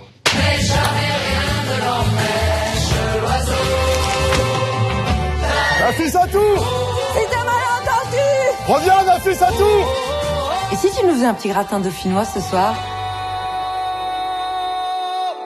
Barbac est le nouveau film de et avec Fabrice Eboué après Coexister ou Casse Départ. Accompagné de Marina Foïs, il nous fait rencontrer un couple de bouchers ayant bien du mal à joindre les deux bouts, jusqu'à réaliser l'impensable, un vegan, c'est très sain, pourquoi ne pas les tuer et les cuisiner pour obtenir une viande de grande qualité. On l'a vu avec Simon et Sophie c'est Simon qui commence, qu'as-tu pensé de Barbac de Fabrice Eboué? Fabrice Eboué, il est quand même particulier dans la comédie française. de pu t'arrêter à ça. Il est particulier, point. Point. Ah, Fin de la critique. On- on- certains ont tendance à le considérer comme un espèce de génie qui est venu pour nous sauver, d'autres comme un gros beauf qui prend de la place. Ce qui est merveilleux, c'est que c'est les deux indiscutablement, de manière intricablement liée. Je me suis amusé là juste avant l'émission, non pas à revoir le film, parce que je n'ai pas eu l'occasion de le revoir, mais à voir un sketch qui est loin d'être un de ses meilleurs, qu'il avait fait, enfin que moi j'ai vu via le festival de Montreux euh, sur les véganes. Alors le, le sketch est 100 000 fois moins intéressant que le film, hein, Oui, mais attends, tu hein. vas voir, mais attends, tu vas voir où je veux en venir. Et il y a un truc qui est frappant dans ce sketch, mais en général, quand il est sur scène, c'est qu'il y a un mélange d'humour de gros beauf, de vraies blagues étonnantes et malaisantes, et dans lui, sa gestuelle et sa mise en scène, une célérité, une manière d'accélérer, de ralentir, de bouger, qui est imprévisible, qui est finalement assez antinomique des, des canons actuels du stand-up, qui est beaucoup plus proche euh, d'un truc qui est quasiment du chauffage de salle et où le travail des chansonniers d'un temps que moi je préférais au stand-up, enfin bref, c'est pour faire mon côté vieux con, mais peu importe. Ce que je veux dire, c'est qu'il y a une tension comme ça dans son travail et dans ses précédents films qui en font, enfin qui en fait un des auteurs les plus singuliers de la comédie française actuelle. Et on a tendance, mais tu sais, un petit peu comme quand on parle du cinéma d'horreur américain où on dit il y a le cinéma bourrin la Conjuring, il y a le Elevated Horror. En France, on a tendance à faire il y a La fille du 14 juillet pour les auteurs et il y a euh, Camping pour les teubés. Ce que j'aime pas, j'aime pas cette espèce de séparation. Je la trouve débile et elle marche pas. Il y a un truc qui est fascinant avec Eboué, c'est qu'il est exactement au milieu. Par exemple, T'avais bien aimé euh, Casse Départ parce que, J'adore Casse parce que- Départ. pour le coup, moi j'aime beaucoup Casse Départ. J'ai pas vu Coexister, mais Coexister, me fait très envie. Coexister, c'est excellent. Mais coexister d'ailleurs est peut-être le plus proche euh, en termes de qualité et de défaut de Barbac, c'est-à-dire qu'il y a des vraies idées de mise en scène, il y a des vraies idées de montage, de montage, il y a des vraies idées de tempo, il y a un regard d'auteur sur la comédie ou en tout cas une personnalité d'auteur. Il y a surtout un truc qui est moi qui me fait un plaisir dingue dans Barbac, c'est quelqu'un qui fait une comédie dont j'ai, et c'est pas si fréquent dans la comédie française, le sentiment qu'il est mort de rire en faisant sa comédie. Et surtout, c'est quelqu'un qui a rien à me dire sur les véganes, rien à me dire sur les viandards, qui a juste à me dire genre, euh, je sens que c'est un peu tricky, euh, je vais y aller comme un con. Et ça, ça me fait un plaisir dingue. J'aime que, euh, bah, alors vous allez me dire, tout le monde en parle dans la culture populaire, on rit tous, euh, enfin pas on rit tous, mais on aime et on déteste. On a cette relation d'attraction-répulsion, par exemple, avec quelque chose comme Faites entrer l'accusé. Il l'utilise exactement au bon endroit pour que ce soit référentiel, débile et hilarant. Moi, je veux dire, quand tu as euh, Ondelat qui dit, et c'est là qu'il commence à s'inquiéter des bébés clones. Bah, genre, moi, là, moi, je fais une hémorragie cérébrale, j'en suis toujours parmi. D'ailleurs, depuis, dès que je souris, je saigne du nez. Et euh, non, non. Et alors, Et parce qu'il a cette liberté-là, parce qu'il se laisse aller de cette manière-là, il y a aussi des moments malaisants dans le mauvais sens du terme. Des moments qui fonctionnent pas. Des moments où tu sens qu'il se dit genre, oh, j'avais envie de la faire celle-là, désolé. Et et voilà, donc le film est très inégal, le film a plein de problèmes, mais c'est une comédie avec des envies et avec une vision de comédie, un projet de comédie qui en font un film singulier. Encore une fois, c'est pas si fréquent dans la marade française. Euh, et puis il y a un truc tout con.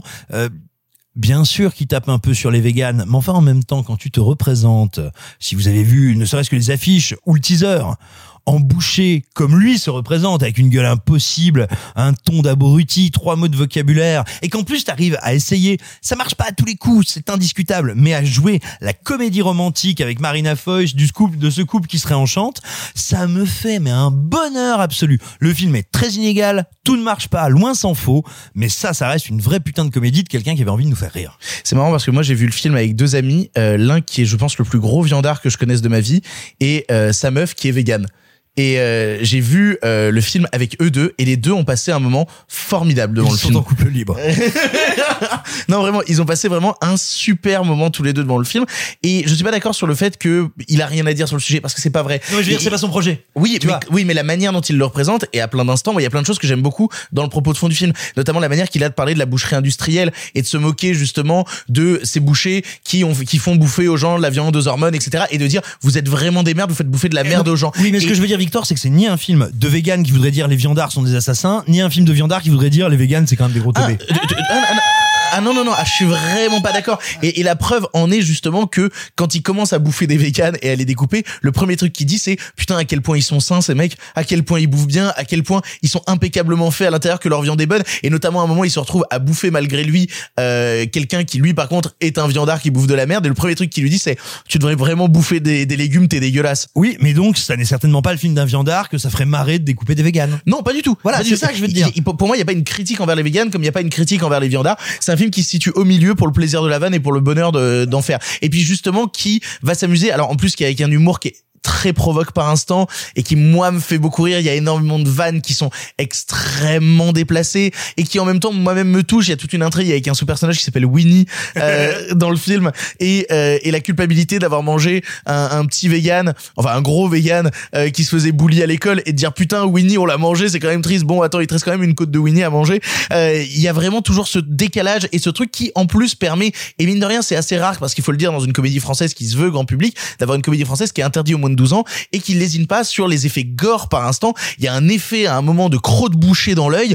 Je me suis dit oh j'avais pas vu ça dans le cinéma français dans la comédie française en plus depuis un bon moment quoi. Et ça pour le coup ça me fait plaisir de voir justement une comédie qui lésine pas sur ses effets qui va y aller vraiment à fond qui hésite pas à montrer ce qu'on montre pas d'habitude ou ce qu'on va d'habitude laisser sous le tapis. Alors évidemment comme le disait Simon ça a sorti par instant de moments très beaufs mais moi les black beaufs ça me fait rigoler. Je veux dire quand Marina Foïs sort une main et que euh, soudainement lui il lui répond en sortant une bite il y a un truc qui qui est bête à crever. Mais bordel qu'est-ce que c'est bon qu'est-ce que c'est fort. Il y a euh, toute une scène de yoga où le mec se fait tirer euh, dessus euh, entre les jambes. Sa tête explose. C'est gratos c'est vulgos et en même temps assez fin dans le rythme même si, et je dois bien l'avouer, il y a un problème de ventre mou, et c'est un peu ma difficulté, c'est qu'en fait le film dure une heure et demie, et tu sens que ça ferait un 52 minutes incroyable, incroyablement rythmé, mais que passer le 52 minutes quand il faut tenir une heure et demie, il est obligé de rajouter une sorte d'intrigue artificielle au milieu de l'histoire pour réussir à le faire tenir une heure et demie, et ça c'est un peu ma limite avec le film, c'est le fait que euh, le scénario tire un peu pour rien, il n'empêche que, que le film soit présenté comme une comédie romantique me fascine parce que c'est véritablement ça. Ce qui importe dans le film plus que les véganes, plus que la boucherie, plus que tous les meurtres, c'est la relation amoureuse ultra toxique entre Fabrice Eboué et Marina Foïs. Marina Foïs qui est fascinée justement par les faits entre l'accusé et qui se rêve serial killeuse parce que son couple bat de l'aile et comment justement à travers le meurtre, elle va retrouver l'amour pour son prochain. Il y, a quelque chose de passionnant là-dedans. La scène où elle ramène un, un amant euh, pour euh, pour que Fabrice Eboué le bute. Il y a des choses comme ça dans le film et, des scènes qui fonctionnent que par des gars un peu slapstick, un peu bêtes. Ça, ça me vraiment je trouve ça très très fort. Ça me bute comme dire vraiment que une des vannes qui me fait le plus rire de film, je pense, vient, mine de rien, de s'est arrivé près de chez vous, quand littéralement il court après la nana, ils font, mais reviens ici, la fille à tout, reviens! Alors qu'il est là avec une hache au-dessus de sa tête. C'est con, mais c'est tellement de bonheur. C'est tellement de bonheur. Toi, Sophie, je crois par contre, t'as plus de limites sur euh, Barbac. J'ai plus de limites et pourtant je vais commencer par le positif.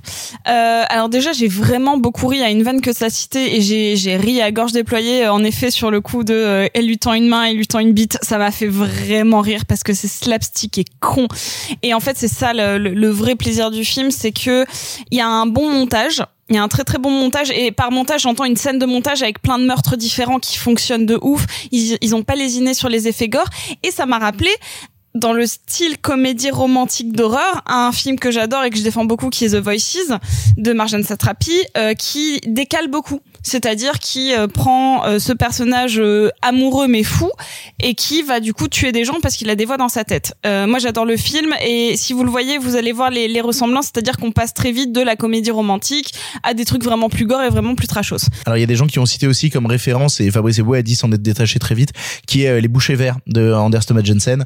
Euh, beaucoup de gens ont cité ça. Oui, non, mais et, et je l'entends euh, et je la comprends, cette ref. Mais cependant, moi j'ai une petite limite encore une fois scénaristique au cas où vous, n'auriez pas compris que je suis relou sur les scénars. En effet, il y a un ventre mou pas possible euh, après la, la première moitié du film, après cet effet de montage, parce que le film ne sait pas s'en dépêtrer en mode on a tout donné, bah maintenant on fait quoi? Parce que notre scénar tient quand même pas sur un bout de papier, mais plus sur son concept, et c'est très difficile de tenir un concept comme ça aussi longtemps, même si le film est, est pas euh, démesurément long. Et je le trouve un petit peu à charge, un peu bête. Euh, Ah bon? Bah ouais, parce qu'en effet, c'est. euh, et moi, j'aurais bien voulu qu'il y ait plus de trucs sur cette grosse industrie euh, de la viande qui détruit les petits commerçants. Ça me, j'a- j'aurais voulu qu'elle y soit plus plutôt que. Euh, ouais, bah on va juste tuer des véganes. En fait, la seule vanne, c'est ça malgré tout. Bah non, il y a quand même genre cinq ou six scènes où on voit les bouchers Ah, industriels qui pensent non, que par non. le pognon. Il y a une scène qui se passe dans leur boucherie industrielle où il vient littéralement pisser sur le PLV Oui, de la tête du mec qui tire la boucherie oui, mais industrielle. ça, ça- ça- cette scène-là n'a pas de propos, puisque de toute manière ils sont ils sont avec des véganes à ce moment-là, donc en fait ils ont juste le même but. Donc au final, ça fait juste des gens qui qui ont le, le même euh, élément euh, euh, destructeur, enfin la, la même envie de détruire un, un certain type de personnage. Oui, mais pas pour les mêmes raisons. Parce que lui, c'est littéralement parce que c'est ce genre de boucher-là qui fait du mal aux petits commerces et aux petits artisans. Oui, mais enfin malgré tout, c'est pas tant que ça qui me gêne, c'est vraiment le fait que Ouais, bah la seule vanne c'est ok, on va tuer des véganes et quand euh, tu sais que Fabrice Eboué et vous allez me dire il faut pas le citer en interview parce qu'il dit vachement de vannes, mais qui dit que euh, en effet la culture végane détruit la gastronomie française, bah moi je suis un peu en mode mec, c'est un peu nul déjà de le dire en interview parce que n'oublions pas que euh, chère personnalité publique, ce que vous dites en interview reste. Euh, Mais il faut pas juger un film à l'aune des interviews son réalisateur qui mais- dit n'importe quoi en mais je l'ai interview. su euh. après, je l'ai su après, et j'étais déjà un peu gênée par le film, et je la connaissais pas cette anecdote, on me l'a donnée. Merci Arthur. Euh, en fait, moi, ce qui me gêne, c'est que bah pff, le film va pas beaucoup plus loin que son concept. En fait, il arrive pas à dépasser sa vanne de départ. Donc en fait, une fois qu'il l'a faite, ok, des bouchées tuent des véganes, c'est rigolo deux secondes, mais après, euh, ça tourne en rond. Ça tourne en rond. Ça tourne en rond parce que cette histoire de beau-fils au milieu, elle est débile. euh, que leur fille soit végane, bah ça revient presque au sketch de Muriel Robin d'il y a quelques années. Et franchement, juste décaler la vanne sur euh, est-ce que tu manges de la viande ou pas, on s'en bat un peu les steaks. Les steaks. euh, Ça Eh, tourne en eh. rond, mais comme dirait euh, Monsieur Baldwin, ça ne tire pas à blanc. Waouh. Ouah, tout sous Bah, qu'il nous écoute pas, hein, parce que. Ben si, c'est un auditeur fidèle. non, non, euh, mais voilà, moi mes limites du film, c'est que je trouve que c'est c'est un bon concept qui tient sur un bon sketch.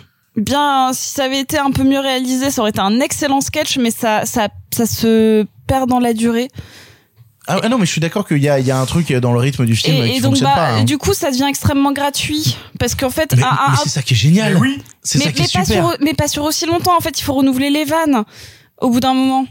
Non. Bah si, mais par exemple, et je vais citer le film qui m'a fait le plus rire de l'année, mais tu vois, l'origine du monde, il y a un vrai concept, mais en fait, les Ah vannes ouais. tournent pas qu'autour de ça. L'origine du monde et Barbac, on joue quand même pas dans les mêmes envies ni dans la tourne, même cour. tourne- hein. mais on tourne autour de l'absurde, de l'absurde, euh, du gros concept, euh, des, des, des jeux de mots un petit peu pervers. On, franchement, Malaise. et du malaise. C'est deux comédies de malaise, sauf qu'il y en a une qui sait se renouveler en, en, en y apportant notamment plus de personnages, parce qu'en fait, d'avoir que les deux, ça perd le rythme. Ouais, mais non, parce que pour moi. euh, Ah bah si, si, si, c'était mon argument, si, si, il est valable.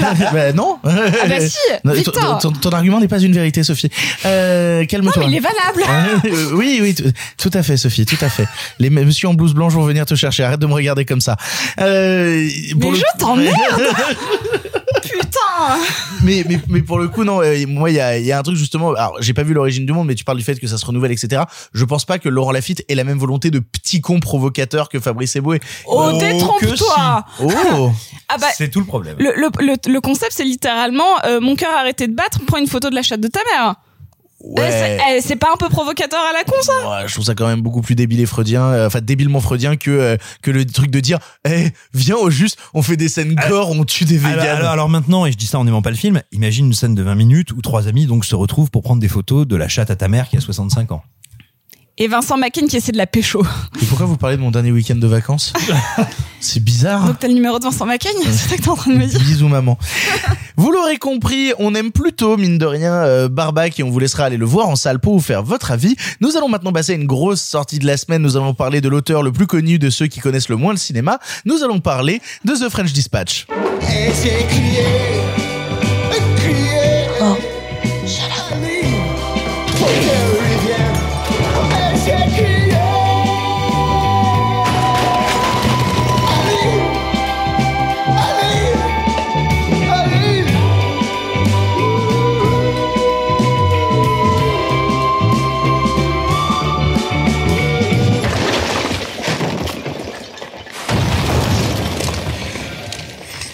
message from the foreman. One hour to press. You're fired. Oh, really? Don't cry in my office. The French Dispatch est le nouveau film de Wes Anderson après L'île aux chiens, The Grand Budapest Hotel ou encore Moonrise Kingdom. Ici réunissant une chier de comédiens tellement nombreux que je peux pas tous les citer. Bill Murray, Léa Seydoux, Timothée Chalamet, Adrian Brody, Benicio Del Toro, Willem Dafoe, Elizabeth Moss, Owen Wilson, Tilda Swinton, Jeffrey Wright, Edward Norton, Frances McDormand, Lina Coudry, Mathieu Amalric, Denis Ménochet et encore j'ai pas cité tout le monde. Tous ces gens autour d'un recueil d'histoires tiré du dernier numéro d'un magazine américain publié dans une petite ville française fictive du 20e siècle. On l'a tous vu ici, c'est Sophie qui commence. Sophie, qu'as-tu pensé de The French Dispatch? J'aime beaucoup Wes Anderson, au cas où vous ne le sauriez pas. Euh, j'en ai même un tatou. Et j'en ai moins que toi, Victor. L'animal? J'ai un tatou, il est là. J'ai un tatou. Il s'appelle Boris. Et il il s'appelle Wes Anderson. Bah oui, ce que j'allais dire, non, il s'appelle pas Boris, il s'appelle Wes Il Anderson. s'appelle Wes Anderson. Allez. Oh Euh, Putain, c'est difficile de rebondir sur ça.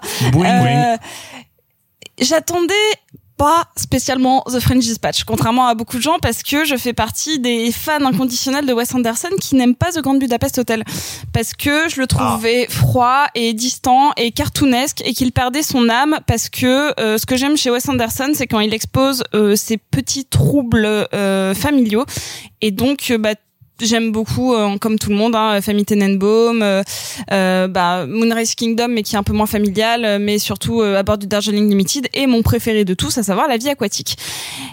Et donc, c'est pas que je, j'avais peur un peu de cette énorme fresque de personnages et d'acteurs plus connus les uns que les autres, et j'y allais pas à reculons à Cannes. On avoue, on était tous euh, e- extrêmement excités à l'idée d'aller voir le Wes Anderson parce que c'est toujours un événement. Et je me suis dit bon, je vais bof aimer certainement et pourtant c'était une petite bulle de fraîcheur.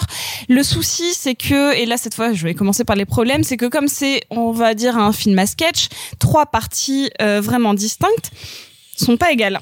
Elles sont pas égales et surtout il attaque très très fort avec une partie qui en elle-même est l'un de mes films préférés de l'année, à savoir la partie en noir et blanc, donc nouveauté pour Wes Anderson, en noir et blanc avec euh, Léa Seydoux et Benicio del Toro dans une dans une prison euh, à base de euh, fulgurance artistique, euh, euh, amour désincarné et pourtant extrêmement sexuel, ce qui pareil est un, un peu un nouveau chez Wes Anderson parce que le, son film le plus sexuel jusqu'à présent était Moonrise Kingdom, qui était quand même un début de sexualité et non pas de la sexualité accomplie chez des adultes. Donc moi vraiment toutes ces thématiques-là m'intéressent. J'avoue que c'est sans doute le seul truc qui me reste maintenant quelques mois après Cannes du film, c'est cette partie-là qui vraiment m'habite et qui me fait dire que putain elle est assez doux cette année. Franchement, euh, elle a tout, tout, tout dépassé. Elle a dépassé tout le monde rien qu'avec cette partie parce qu'elle est incroyablement charismatique, belle et qu'elle joue cette froideur avec une perfection mais que, que nul autre n'aurait su avoir. Et tout le reste m'a juste charmé charmé par euh, sa musique, euh, cette déclaration d'amour à la France. Pour moi, c'est juste un film un peu carte postale, mais qui te dit je t'aime. Franchement, public français, je t'aime. France, je t'aime. Et j'y mets quelques grands moments de fulgurance avec euh, des interprétations parfaites. C'est peut-être un peu bateau ce que je dis parce que ben, Wes Anderson, c'est souvent des, cla- des déclarations d'amour aléatoires, que ce soit à sa famille, à ses propres malheurs ou juste à la jeunesse. Mais là, c'est une jolie déclaration d'amour à la France parce qu'il vit à Paris, Wes Anderson. Et moi, je l'ai prise, cette lettre, et je, l'ai lue, j'ai lu attentivement, et je me suis dit, bah, c'est une déclaration d'amour dont j'avais un peu besoin en ce moment, et ça m'a fait beaucoup de bien. Je suis d'accord avec toi. Moi, il me reste beaucoup, beaucoup, beaucoup de bonnes choses euh, de The French Dispatch après l'avoir vu à Cannes à l'époque. Si bien que j'en suis venu à, à réfléchir un petit peu sur le film en me disant, n'est-ce pas le long métrage ultime de Wes Anderson? Dans le sens, le long métrage somme de tous ces effets. À savoir que il y a quelque chose d'assez remarquable quand on arrive dans le cinéma de Wes Anderson, c'est que dès le premier plan, on, on sait qu'on est chez lui. Globalement, tu t'installes dans la salle, tu vois le premier plan du film, t'enfiles tes chaussons, tu sais que t'es à la maison globalement si t'aimes ce que fait le bonhomme. Et il y a un truc qui est fou dans le film, c'est qu'il va se permettre justement de multiplier les styles, de multiplier les références, à la fois, bon, évidemment, des références qui sont évidentes chez lui, à genre bonjour, je vais citer Tati, comment allez-vous? Mais sinon, au-delà de ça, il y a tout un truc, mine de rien, de vouloir multiplier les styles, vouloir tourner en couleur, vouloir tourner en noir et blanc, vouloir faire du cinéma d'animation, vouloir varier à la fois les plans qui vont être sur des steadicam que les plans ultra millimétrés, ultra symétriques, comme on a l'habitude fi- finalement de le cantonner en disant, eh, c'est que des plans symétriques et que du pastel, ce qui est un peu débile parce que ce serait vraiment pas du tout bien résumé le cinéma de Wes Anderson, qui est beaucoup plus large, ne serait-ce que cinématographiquement, mais aussi en termes de thématique, parce que ce que, ce dont raconte, mine de rien, la majorité du cinéma de Wes Anderson, c'est la question de l'éveil et de l'éveil de plein de choses, et notamment ici, l'éveil d'une certaine France, l'éveil intellectuel, l'éveil de la jeunesse. Il y, a- toute une forme, mine de rien. Moi, j'aime beaucoup le deuxième chapitre, tu vois, tu citais le premier que j'aime énormément aussi parce que il vient de citer des références de peinture et il joue à la fois sur les couleurs multiples avec cette envie de mettre de la couleur dans le noir et blanc et de varier ce genre de choses là.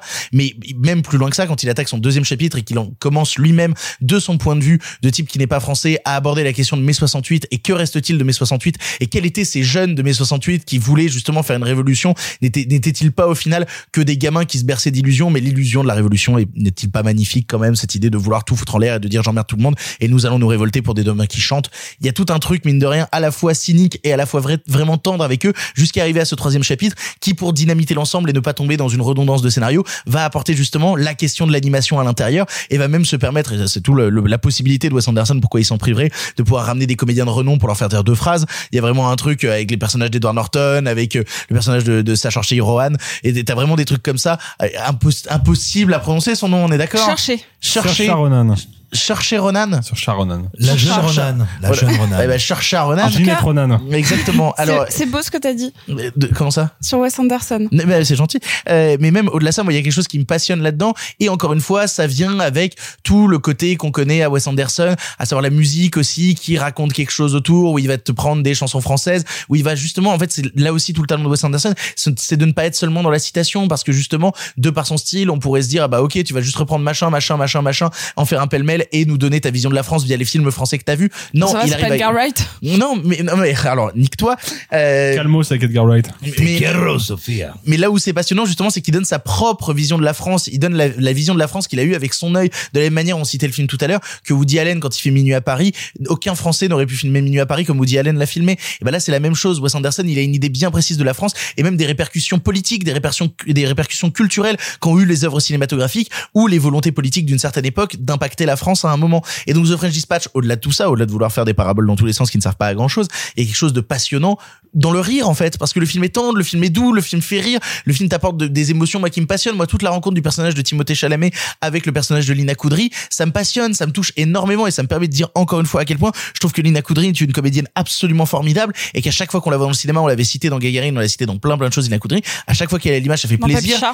Oui, oui, dans Papicha, exactement. Et là, la revoir, encore une fois, appliquée au cinéma de Wes Anderson, en avec Timothée Chalamet, tout ça chapeauté en plus par Frances McDormand, qui essaye de se balader au milieu et de comprendre un peu les tenants et aboutissants. Même les tout petits rôles tenus par un Owen Wilson qui a droit juste à un prologue de présentation. Pour moi, c'est une sorte de sommaire en fait que nous fait le, personnage de, de Owen Wilson en arrivant au début du film en te disant bonjour bienvenue chez Wes Anderson. Voilà en quoi consiste son cinéma. Nous allons faire ça nous allons faire ça nous allons faire ça. Installe-toi pose-toi et tout ira bien. Je m'appelle Owen Wilson. J'ai été dans tous ces films. Tout va très très bien se passer et, et- et c'est ce qui se passe dans The French Dispatch c'est que tout se passe bien tout se passe bien et alors parfois le film va être plus cruel et tu, et tu en parlais même plus mature à certains aspects parce que mine de rien la sexualité n'avait jamais été aussi mise en avant dans le cinéma de Wes Anderson et ça fait plutôt plaisir de le voir justement et la manière Bah, la sexualité adulte. oui, la sexualité adulte, mais, mais en fait, c'est marrant comme il le traite, mine de rien, avec une, certaine naïveté, une certaine candeur. Il y a un truc, justement, dans la manière dont les corps s'approchent entre celui de Benicio del Toro et le personnage de Léa Seydoux. Il y a quelque chose de vraiment beau qui se passe euh, dans leur rapprochement entre eux.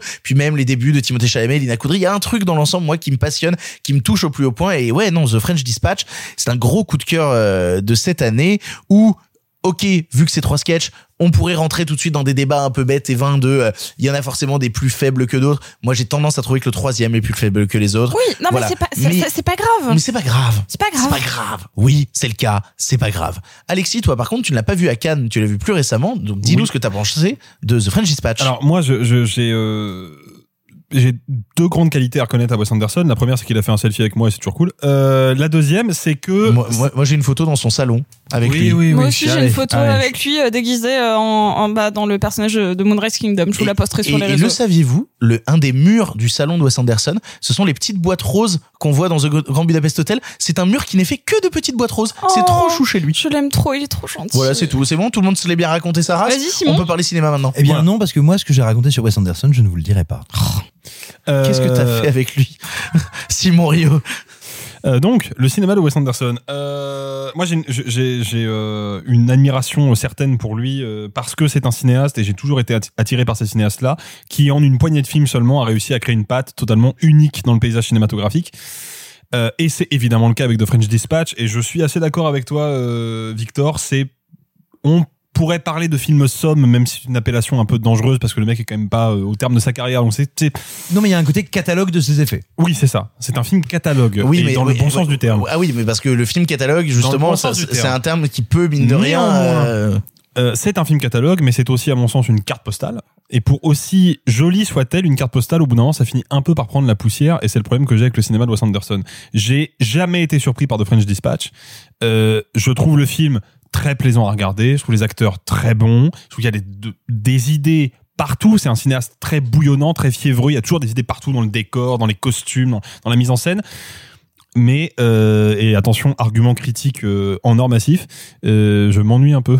Voilà. Nul. Nul. Voilà. Oui, je sais, que mais les films bien sont chiants? Je sais, mais ça me, mais Oui. ça me fait mal de le dire. Mais Wes Anderson, souvent, c'est pas le cas tout le temps. Darjeeling Limited, je trouve ça incroyable du début jusqu'à la fin. eh ben, Ah préféré, aimez moi. que les mauvais en fait. Ah ben, non, non, mais alors. Si tu dis mal de la vie aquatique, je te parle plus jamais de Vie la vie. aquatique, chef-d'œuvre, euh, Grand Budapest Hotel, mais tu redécouvriras chef-d'œuvre et Moonrise Kingdom, plus grand film de tous les temps. Moi qui ai été, vous le savez, directeur de colo, mais aussi gamin de colo, c'est le seul film qui arrive en même temps à me raconter ce que c'est que d'être un enfant de colo et quelqu'un qui s'occupe des enfants, c'est incroyable. Et ben pour le coup, moi j'aime tous ces films-là, et en plus, mon préféré, c'est Darjeeling Limited. Euh, non, moi, je, en fait, c'est- c'est c'est- c'est malheureux, mais déjà la construction euh, en sketch crée une routine qui malheureusement je trouve euh, tend à m'ennuyer euh, sérieusement euh, passer la première demi-heure. Je trouve les sketchs assez inégaux. Euh, J'ai une certaine affection pour le sketch avec Timothée Chalamet parce que je lui trouve un côté un petit peu vintage, un peu charmant.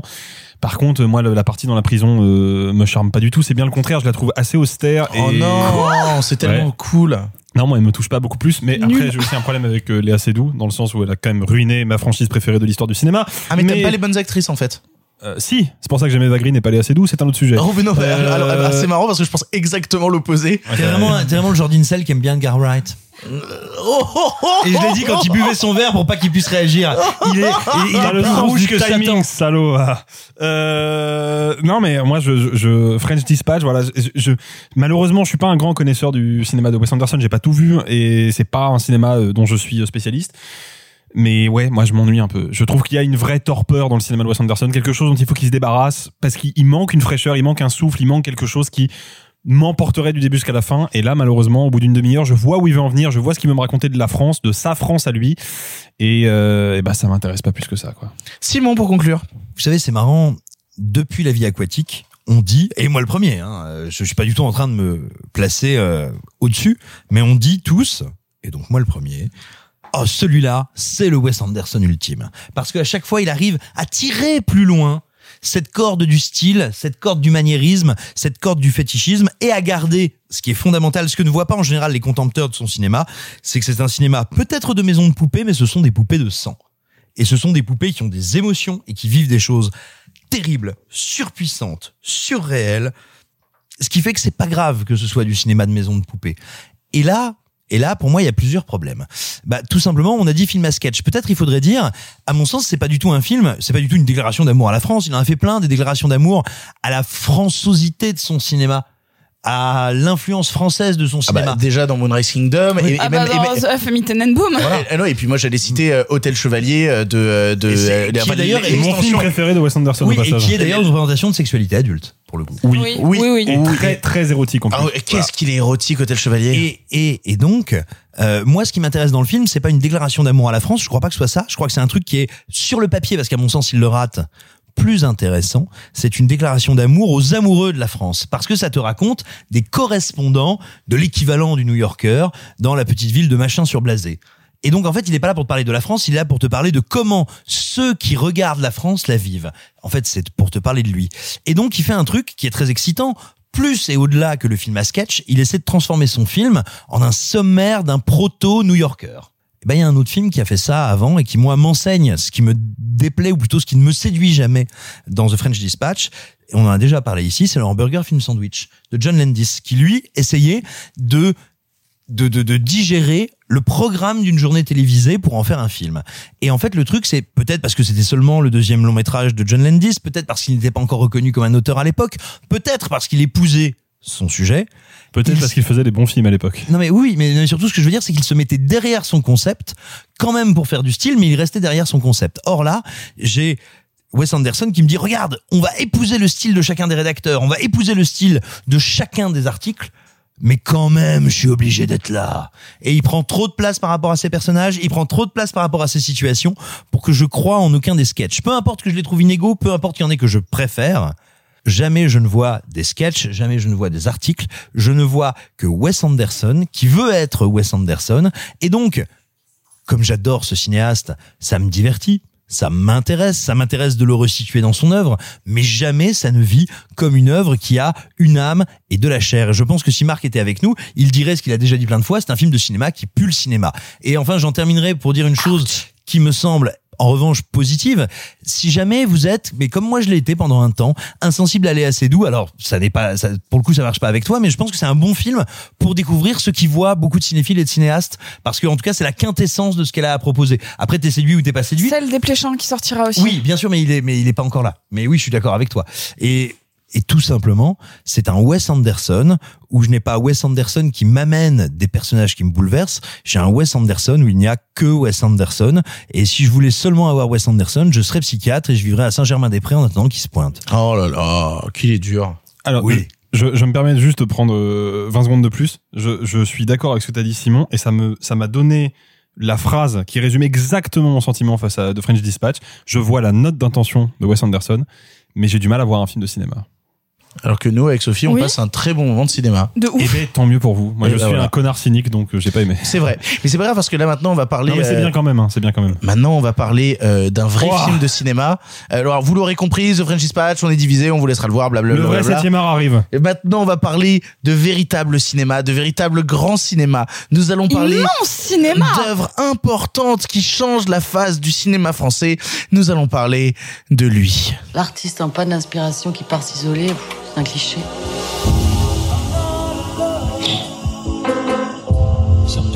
C'est pas malheureux de faire un enfant pour en arriver là. Faut que t'apprennes à accepter certaines choses de toi. T'es victime de toi-même. Tu veux quelque chose qui n'existe pas? Tu veux entrer Attends Ta gueule J'ai l'impression que ça me fait du bien d'être ici.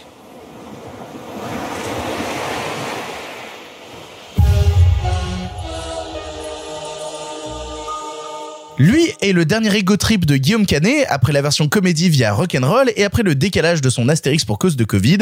Il décide de parler de sa déprime de quarantenaire qui trompe sa femme en emmenant Virginie Efira, Mathieu Kassovitz, Laetitia Casta, Patrick Chenet et Nathalie Baye sur une île où le réseau ne passe pas et où va pouvoir se filmer lui-même, se parler à lui-même, se filmer qui fait du vélo, se filmer qui repeint des volets et même se battre avec lui-même et ses démons qui prennent vie sous ses yeux.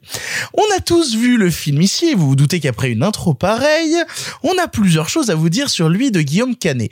Et si je commence, c'est peut-être parce que je serai le plus positif ou du moins le moins négatif. Parce que m'est venu trois choses après avoir vu euh, ce morceau de cinéma, oserais-je l'appeler ainsi, qui est lui de Guillaume Canet. Tout d'abord, le premier, c'était que qu'est-ce que c'est mal écrit C'est-à-dire vraiment, il y a un truc déjà dans l'écriture de lui, de Guillaume Canet, qui est terrible de stupidité, de naïveté quasi enfantine. Il y a quelque chose dans l'écriture qui vraiment me rend fou tellement ce n'est pas géré tellement ça semble avoir été écrit en deux semaines tellement euh, en fait on parle très souvent de cinéma théorique qui impose sa théorie et qui est là pour dire juste voilà ce que je raconte voilà ce que raconte mon film et au lieu de le raconter par la mise en scène le fait dire à ses personnages bah c'est ça. Lui Guillaume Canet c'est des personnages qui parlent tout le temps pour dire de ce dont parle le film et pour bien te faire comprendre ce dont Guillaume Canet a envie de raconter. Mais qu'est-ce qu'il a envie de raconter? Il ben envie de raconter quelque chose et c'est mon deuxième point qui est débilement égocentrique parce que on sait que son Astérix a été annulé et qui s'est retrouvé donc à faire un film en vitesse pendant le Covid et tout pour se dire bah tiens euh, j'ai du pognon je vais tourner un autre film. Si seulement nous on pouvait faire ça dès qu'on s'ennuie tourner un autre film on aimerait bien dis donc. Il y a quelque chose d'assez passionnant dans l'idée de se dire oh là là j'ai pas le temps d'aller tourner mon adaptation d'Astérix où je joue Astérix. Je vais faire un film qui s'appelle euh, sur moi et je vais l'appeler lui. Et du coup je vais me filmer en train de faire des petites actions du quotidien. Je vais me filmer qui fait du vélo je vais me filmer qui achète de l'alcool je vais me filmer à poil dans un lit je vais, je vais me filmer qui fait du piano. Regarde comme je suis un artiste torturé et en fait, globalement, et c'est mon troisième point, c'est un film que je trouve d'une idiotie adolescente que je, que je ne comprends pas. C'est-à-dire que, en fait, attends, je vais vous donner une idée. Il y a quatre ans, j'ai réalisé une mauvaise vidéo euh, qui s'appelle À la 2 critique, puisque c'était la critique d'À la 2 à l'époque, et où, pour faire une sorte de partie fiction dans cette critique d'À la 2, où le personnage que j'incarnais n'avait plus tellement envie de faire de la critique ciné, blablabla, que Ah, suis-je t'as en train- complètement arrêté, d'ailleurs, hein. Que- ouais, ouais, voilà, exactement, pour vous dire à quel point, toi à quel point c'était vain et, et bête. Eh ben, je faisais une scène dans cette vidéo où je me parlais à moi-même dans un bar. Et lui m'a rappelé cette vidéo. Lui m'a rappelé une vidéo YouTube qu'un connard de 23 ans mal dans sa peau a fait au lieu d'aller voir un psy. Et c'est un peu le sentiment que j'ai en regardant lui, c'est de voir un mec de 40 ans mal dans sa peau qui fait un film alors qu'il devrait aller voir un psy. Il y a un truc assez terrible, mais comme je vous ai dit, je ne suis pas celui qui déteste le plus le film, puisque je dois bien reconnaître que malgré que je trouve ça extrêmement mal écrit, débilement euh, euh, enfin égocentrique et euh, d'une idiotie adolescente confondante, je ne peux pas empêcher que je ne trouve pas le film mauvais. Je le trouve raté en tout point, mais je le trouve pas mauvais parce que à un moment il me chope le gars. Au début, quand il commence à me dire, je vais tout seul sur une île, il y a une maison, et on va te dire qu'il y a un truc à la cave, et euh, on va te faire croire qu'il y a un truc dans l'ensemble qui pourrait fonctionner, qui pourrait être rigolo, un peu fantastique. Je me dis, waouh, du cinéma fantastique. Oh putain, il va se voir l'incarnation de ses proches, dont il va imaginer en plus en tant que scénariste, donc il imagine ses proches parler en tant que scénariste, mais il imagine aussi les personnages parler avec la voix de son personnage principal, notamment quand il fait intervenir son enfant à l'intérieur. Je me dis, tiens, il pourrait y avoir des idées de cinéma quand il joue avec lui-même, la manière qu'il a de mettre en scène le fait d'être avec lui-même, les plans qu'il fait, il, y a- même une sorte de travelling compensé qui tourne tout autour de la maison à un instant où on se dit, tiens, il y a deux, trois idées de réa, pourquoi pas? ça fait pas un film en fait. Soyons très honnêtes, c'est pas parce que t'as deux trois idées de réa et que t'as une sorte de high concept un peu pété que soudainement t'as fait un bon film. Et c'est un peu ça mon problème, c'est que je trouve qu'il y a un high concept fantastique qui sur le papier est séduisant, que il y a deux trois idées de réa parce que mine de rien s'il a fait autant de films Guillaume Canet, c'est pas le dernier des tâcherons il sait manier une caméra de temps en temps. Le vrai problème, c'est, je pense, toute la genèse du projet, tout le fait que ce film existe globalement et que j'ai juste l'impression de, de passer une soirée dans un bar avec Guillaume Canet qui me raconte ses problèmes. Bah, je t'avouerai que au moins on aurait bu des bières, ça aurait été sympa. Là, il y a vraiment un truc où euh, bah, j'ai pas bu d'alcool du coup devant le film, donc j'ai juste passé un mauvais moment dans une salle de cinéma euh, qui avait en plus des pixels morts sur l'écran, c'était absolument horrible. Il y avait vraiment un ensemble de choses qui faisaient que je suis désolé Guillaume, si jamais un jour tu écoutes ça, euh, j'ai pas Et ton- après, tu te plains d'avoir des messages Facebook insupportables. Ouais, je n'ai jamais été insulté par des réalisateurs critiqués dans cette émission, voyons. Ça n'est jamais arrivé. Oh bah tiens. Ce sera que la neuvième fois. Euh, il n'empêche que, Guillaume, si jamais un jour tu entends ça, hum, je, je n'ai pas ton compte en banque. Je n'ai pas euh, tes possibilités de faire du cinéma. Je n'ai pas tes amis et je n'ai sûrement pas ta vie. Mais j'en ai rien à branler de ta vie premier degré et arrête de me faire croire que tu te caches derrière des personnages ou quoi. T'as écrit des trucs dedans. Franchement, c'est des réflexions que je me suis faites moi. Il y a des trucs dans le film, j'ai fait "Oh, c'est marrant, je me suis déjà fait ces réflexions là", mais parce que je me les suis fait à 21 ans. T'as 40 ans, mec, évolue. Je t'en supplie, évolue quoi. Mais pourquoi c'est à lui que t'en veux du coup? Oh, jeu de mots. psy. Oui, non, c'était pour le jeu de mots. Hein. Oui, oui, bien évidemment. Mon psy va adorer ça. Euh, qui veut prendre la patate chaude sur lui? Euh, J'avais pas réparti le truc. Bah tiens, Alexis, vas-y. Après, Martine va à la plage, Martine fait du volleyball et Martine fait la manche à Stalingrad. Découvrez en exclusivité sous vos yeux ébahis, Guillaume repeint des volets en Bretagne. Euh, Non, mais c'est c'est c'est une catastrophe évidemment. Je dois je dois être euh, honnête sur un point. Euh, moi, à la base, j'ai pas de haine pour Guillaume Canet. J'ai un désintérêt profond pour son cinéma, mais, j'ai pas de Moi haine. non plus. Euh, Les petits mouchoirs, c'est mon film de droite préféré. Je précise mon point de vue. Oh, Je ça, c'est une phrase d'extrême droite. Je précise mon point de vue. Je n'avais pas, disons, non moins de haine, mais de ressentiment vis-à-vis de Guillaume Canet avant Rock'n'Roll. Le truc, c'est que moi, c'est- c'est c'est un, c'est un acteur qui m'intéresse, Guillaume Canet, parce que déjà, il a une carrière quand même euh, assez imposante. Et que c'est un bon comédien, Et sans déconner. C'est un comédien plutôt, euh, plutôt correct. Dans le grand main de Gilles Lelouch. En fait, Non, vraiment, c'est un bon comédien. si on, attends, si on prend les duos, déconner. tu vois, Guillaume Canet Lelouch, j'aurais tendance à préférer Lelouch personnellement. Mais Canet en tant que comédien chez Lelouch, ça marche bien. Hein. Mais, Canet- mais dans plein d'autres films, Ouais. c'est un bon comédien, sans déconner. quoi. Canet qui a joué dans le dernier long métrage à ce jour de Jerry Satzberg, qui s'appelle The Day the Ponies Go Back, où il joue un trompettiste de jazz. Faut quand même le faire.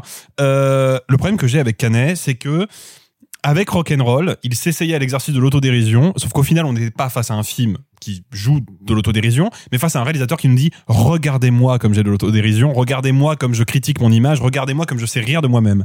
Et lui, pour moi, est le pendant dépressif et plombant de euh, de lui, en sachant que on a à nouveau un réalisateur acteur, scénariste, producteur, qui a toutes les casquettes, qui fait absolument ce qu'il veut, parce qu'en plus c'est produit par un de ses copains qui est Alain Attal, et il fait regardez-moi, je suis malade, regardez-moi, je ne vais pas bien, regardez-moi, j'ai des problèmes de couple.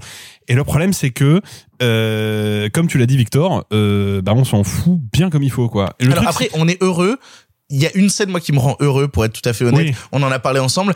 C'est la scène où Virginia Efira et Mathieu Kassovitz sont à poil dans le lit et que t'as euh, Guillaume Canet qui arrive à poil dans le lit avec eux. Donc ils sont, il y a littéralement ce, ce plan où ils sont tous les trois nus dans le lit. Et moi je vois Virginia Efira, bon qui joue toujours bien parce que c'est Virginia Efira, mais on s'attend à ça. On voit Vincent Cassel, euh, nu, nu, euh, Vincent Cassel, non pas du tout Guillaume Canet. On voit Ah oui, Guillaume- putain, j'étais en train de me dire merde, j'ai dormi, je suis sûr que non. non, non, euh, non, non, on voit euh, Guillaume Canet être au milieu en mode regardez comme je suis grognon, grognon, grognon. Et il y a Kassovitz à droite qui fume des joints, qui est défoncé. Et vraiment, c'est pas le personnage, c'est Mathieu Kassovitz qui est assis dans un lit Et avec ses à potes à poil. Il en a rien à foutre d'être là, il est juste méga défoncé. Et en fait, pendant cette scène, tout ce que je regardais, c'était Kassovitz dans le coin qui est en mode avec un sourire béant en mode c'est juste un bonheur pour ça. Ouais, et d'ailleurs, euh, Mathieu, si tu nous écoutes, euh, refais des films, s'il te plaît. Bref, parenthèse fermée. Euh, Euh, Mathieu, heureusement que tu nous écoutes pas. non, mais lui, c'est c'est c'est un c'est un c'est un échec, mais c'était un échec annoncé, quoi. C'est un échec qui est pas une surprise pour moi.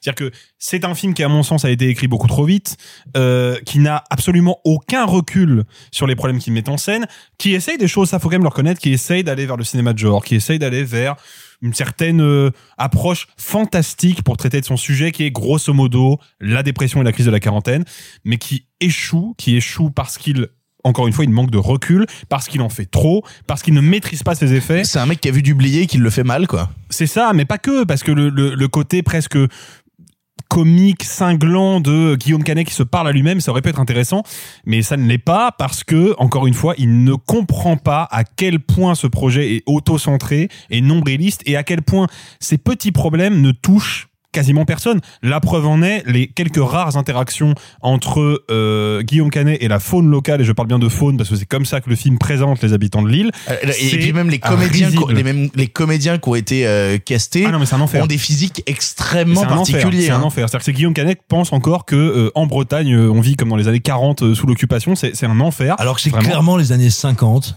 Voilà, quand même, faut leur accorder une décennie.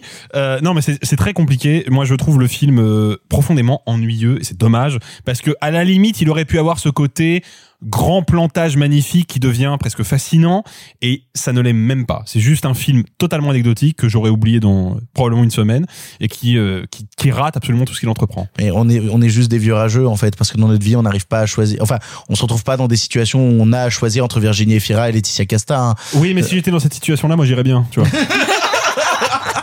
Sophie. Ouch euh, Je sais même pas par où commencer, tellement j'ai haï ce film. Pour moi, c'est l'opposé littéral d'un film formidable qu'on a eu cette année, dont je vous ai déjà parlé et dont on a déjà parlé, qui est Julie en 12 chapitres, à savoir comment prendre une situation qui peut parler à beaucoup de gens et en faire quelque chose soit d'universel, soit quelque chose de nombriliste. Attends, excuse-moi, pour toi, je, est-ce que tu voulais pas plutôt dire une situation qui parle pas à beaucoup de gens et qui devient universelle? Non, non, Julie, pour moi, c'est... bah, Pardon, mais- excuse-moi. Non, pardon. non, non, non, mais- non, non. Mon intervention est débile. Excuse-moi. C'est-à-dire que bah, Guillaume Canet parle de une crise de la quarantaine qui est euh, c'est quoi l'infidélité, c'est quoi le couple, c'est quoi euh, se sentir seul, avoir une, un syndrome de la page blanche. Enfin, c'est des trucs où globalement des tonnes de films l'ont fait. Et donc là, il y a deux propositions qui se font. C'est soit tu arrives à le rendre universel, c'est-à-dire que tu vas aller prendre des tout petits problèmes, euh, mais qui vont devenir communs à tous. Enfin, Julie qui n'arrive pas à choisir ses études en soi, c'est quelque chose qui a pu arriver ou ne pas arriver, mais euh, Joachim Trier arrive à le traiter de manière à ce que ça nous parle à tous. Là, Guillaume Canet prend un, un- quelque chose pareil, une crise de la quarantaine, une crise existentielle, une crise artistique, ce qui pourrait parler à beaucoup de gens, surtout à beaucoup de gens qui aiment le cinéma, et à en faire quelque chose d'extrêmement nombriliste, qui devient vraiment un petit, euh, et je le cite, un peu un ouin-ouin euh, de mec blanc euh, qui a pas vraiment de soucis et qui, euh, ah là là, euh, bah ouais, je trompe ma meuf. euh, on s'en bat les steaks. En fait, la manière dont, on, dont il le traite fait que franchement, j'en ai rien à foutre tellement j'ai l'impression qu'il parle de lui-même.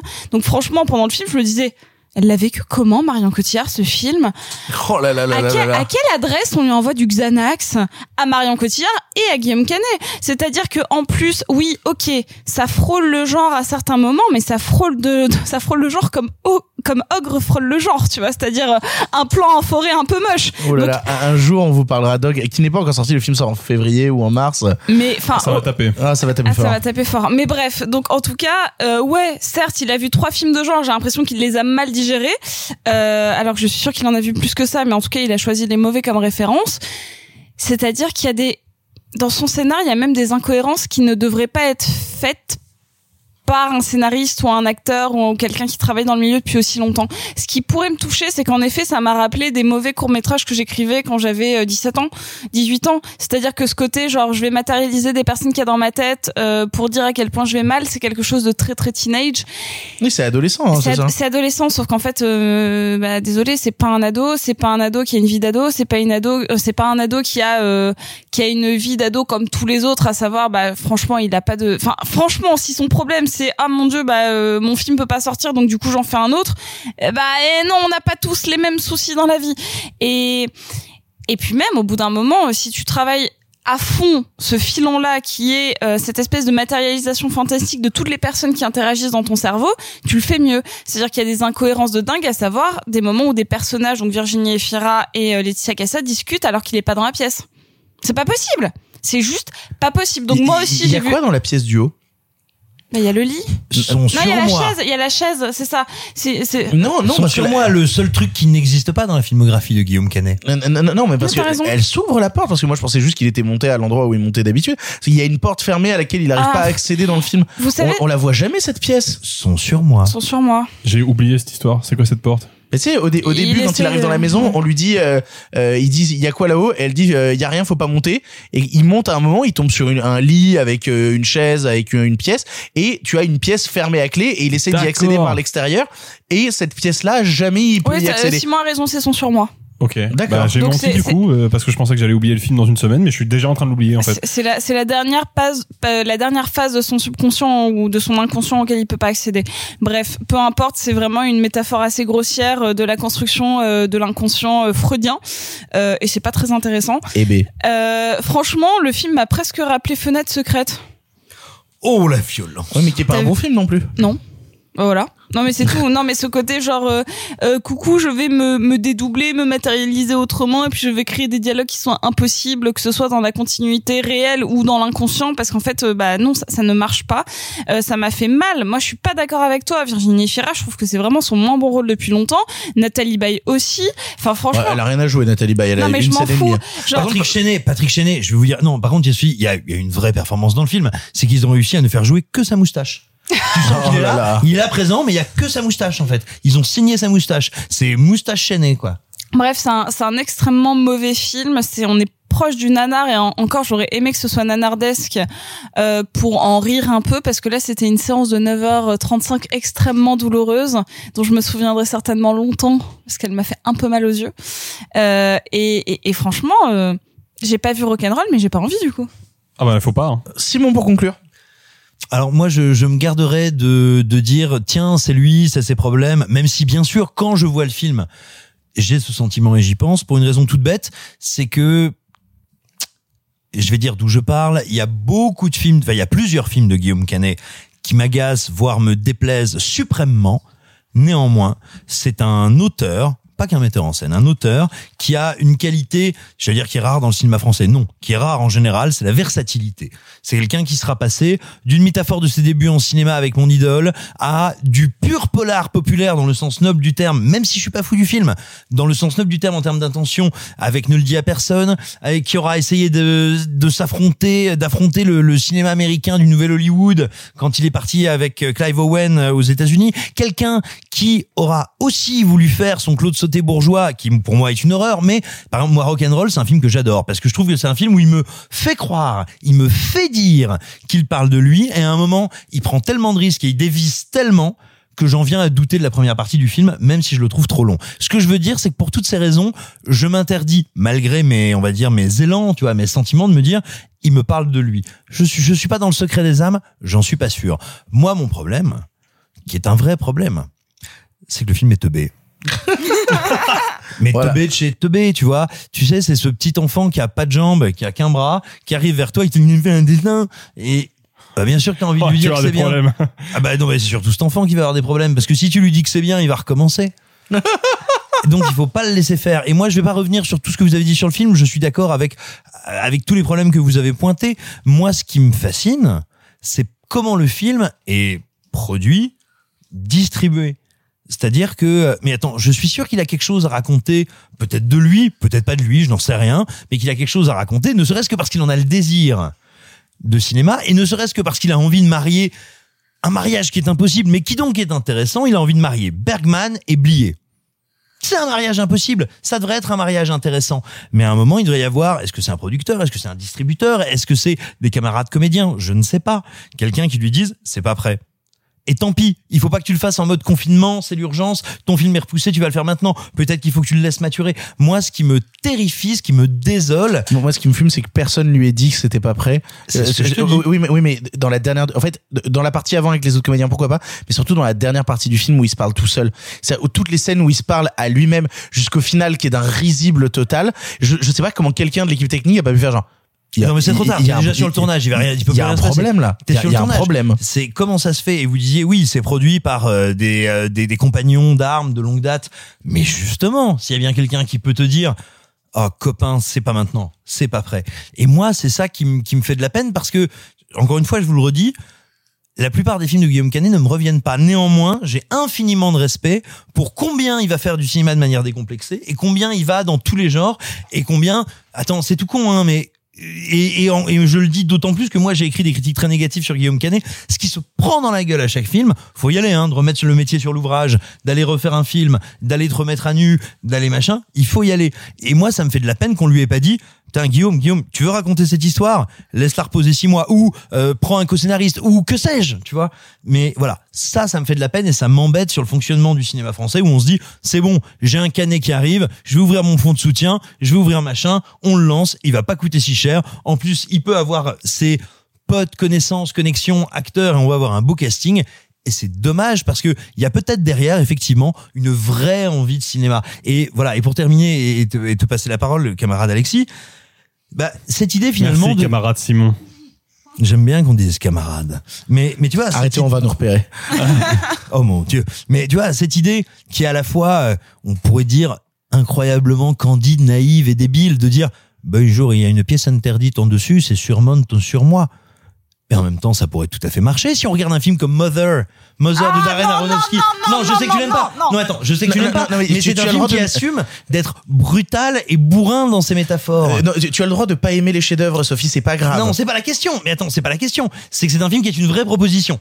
Tu vois ce que je veux dire? C'est pas un film raté. C'est un film que tu peux ne pas aimer, mais c'est un film qui assume ce qu'il est et qu'il est jusqu'au bout. Et là, c'est pas le cas. Et là, c'est pas le cas. Et c'est ça qui me fait de la peine. C'est que pour moi, ce film, c'est une leçon de non-production. Bah, euh, je suis je, en complément de ce que de ce qu'a dit euh, de ce qu'a dit Simon. euh, et je, je me sens un peu euh, par honnêteté intellectuelle obligé de le de le, de le rappeler. euh, mais Canet, c'est un vrai cinéphile. Mais oui, oui, Et mais c'est pour ça que je sent. voulais, tu vois, ne Oui, pas être juste dans la et tu as raison, et t'as raison, parce que ça se sent dans le film. Le problème, c'est que comme tu l'as dit, il est parti trop tôt, il n'était pas prêt, il est parti en chute libre, et pour filer la métaphore, il a sauté sans parachute. Et le résultat est vraiment, vraiment catastrophique. Et je pense que, très honnêtement, après, euh, il a fait, il a fait quand même beaucoup de films, il est dans le milieu depuis longtemps, je pense qu'il avait les épaules pour assumer un film comme celui-là. Simplement, il est parti en roue libre beaucoup trop vite, et ça se casse la gueule à tous les niveaux. C'est vraiment Ah, l'archétype du film euh, introspectif qu'il ne faut pas réaliser. Vous l'aurez compris, on ne vous encourage pas à aller voir lui de Guillaume Canet au cinéma. Nous en avons fini avec les films du présent. Il y a deux films en bref cette semaine. Il est temps de passer au film en bref. C'est l'heure des films en bref. Ça va durer encore longtemps. Eh bien, vous, qu'est-ce que vous faites dans les bras de mon cocher? Vous en avez encore beaucoup du sensationnel comme ça? Pourquoi vous pensez qu'on ne prend pas le cinéma au sérieux? Cette ligne est sur écoute. Il va me falloir être bref. En bref, cette semaine, La Fracture est un long métrage de Catherine Corsini avec Marina Foïs, Valéria Bruni Tedeschi et Pio Je t'aime Marmaille. Se déroulant dans un hôpital débordé, les humeurs se confrontent un soir de manifestation entre un routier gilet jaune blessé par la police et un couple de bourgeoises au bord de la rupture, qui vont devoir cohabiter dans ce microcosme au bord de l'explosion. Nous avons vu le film à Cannes et on voulait vous en redire un mot en bref et c'est Simon qui va vous en parler en bref. La fracture est un film que j'ai vécu douloureusement et que j'ai trouvé essentiellement désagréable, mais des semaines, enfin des mois en fait, après son visionnage, je me dois, avant, avant d'enchaîner, de dire et de reconnaître, encore une fois pour dire d'où je parle, que beaucoup des raisons qui me font euh, mal aimer le film sont extérieures à lui-même. Mais comme c'est un film politique, ce qui est autour du film et ce qui l'accompagne, à mon sens, en fait partie. C'est pour ça que je me permets d'en parler ici. Euh, je suis pas fou de la mise en scène. Ce sont des principes de mise en scène, on va dire, de proto-naturalisme qui me déplaisent, mais qui sont remarquablement bien exécutés ici. J'ai pas à dire, tiens, j'estime que c'est raté. J'estime que c'est mal fait. Moi, j'estime cinéphile qu'il y a un manquement en termes de cinéma. Ça n'est pas ma grammaire, ça n'est pas mon univers, mais je ne l'estime pas mal fait. Je trouve que la direction des actrices et des acteurs est admirable. Tout le monde joue remarquablement bien. Ça, je me dois de le dire. Mes problèmes, bah, j'en ai plusieurs. Si on veut me parler des gilets jaunes, je trouve déjà étonnant qu'on ne parle des gilets jaunes encore une fois, on n'est pas censé juger un film pour son extérieur, pour ce qu'il n'est pas, mais pour ce qu'il est. Sauf que quand on veut faire un film politique, on ne fait jamais un film qui n'est que lui-même, qui n'est qu'un objet plastique et d'art. Vous me direz, toute œuvre est politique et donc toute œuvre déborde ça, mais a fortiori quand on revendique de se poser en œuvre politique. Or, c'est un film qui veut me parler des gilets jaunes et de la crise de l'hôpital en étant une pure captation de constat. J'estime que aujourd'hui, en 2020 ou 2021, faire de la pure captation de constat, c'est choisir de ne pas dire pourquoi on en arrive là. C'est faire un constat et ne pas dire d'où l'on vient, d'où l'on arrive là? Ça me pose un vrai problème. Ensuite, j'ai un problème philosophique avec le film qui consiste à dire, mais pourquoi ce film est-il la confrontation entre un couple de bourgeoises qui se déchirent et un gilet jaune et qui vont pour des raisons et de manière différente, constater l'absolue crise de l'hôpital, l'absolue dissolution du corps social français? C'est-à-dire que si l'objet du film, c'est de constater la dissolution du corps social français, j'ai juste besoin du gilet jaune. En fait, non, c'est pas vrai. Non seulement j'ai pas besoin du couple de bourgeoises, parce qu'en fait, on le sait tous, à part les bourgeois, dans quel état est l'hôpital français, dans quel état est le service public et donc le corps social français. Donc j'ai même pas besoin du gilet jaune, je n'aurais besoin que de l'hôpital. Mais dire que pour raconter ça, il faut cette confrontation, c'est confronter que les deux données de notre société, les deux données à égalité, sont gilets jaunes et bourgeois. Or, ce ne sont pas des données à égalité. Les gilets jaunes et les gens qui galèrent, et les gens qui galèrent et vivent dans des situations terribles et de plus en plus terribles et précaires, ne sont pas à égalité ni numéraire, ni de pouvoir, ni de représentation avec les bourgeois.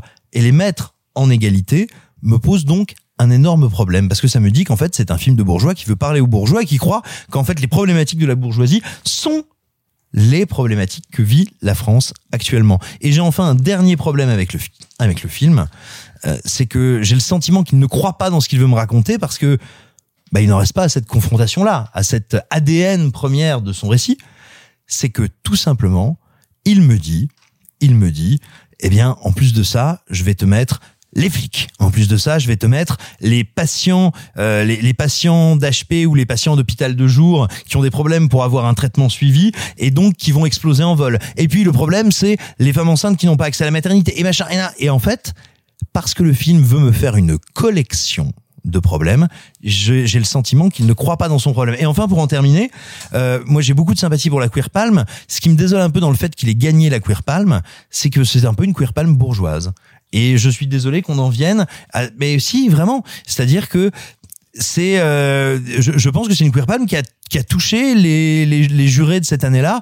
Et ça me désole un peu parce que vraiment c'est euh, ça symbolise un truc qui est je pense absolument minoritaire et pas grave et pas terrible mais ça donne beaucoup d'eau au, au moulin des euh, anti-woke fascistes de merde à la con. C'est cette idée qu'en fait ces questionnements là et ces représentations là sont des représentations de bourgeois alors que c'est pas vrai vous avez des lits disponibles parce qu'on commence à avoir beaucoup trop de monde Il n'y a plus de kétamine, vous savez où je peux en trouver là? On en a plus. Franchement, je vous admire, hein. c'est gentil. hein. Mais vous savez, moi, je pense que je vais bientôt quitter le service. J'avais un moment de donner de sa personne tout le temps, tout le temps, tout le temps, et de pas sentir qu'on nous respecte. Ni nous, ni notre travail.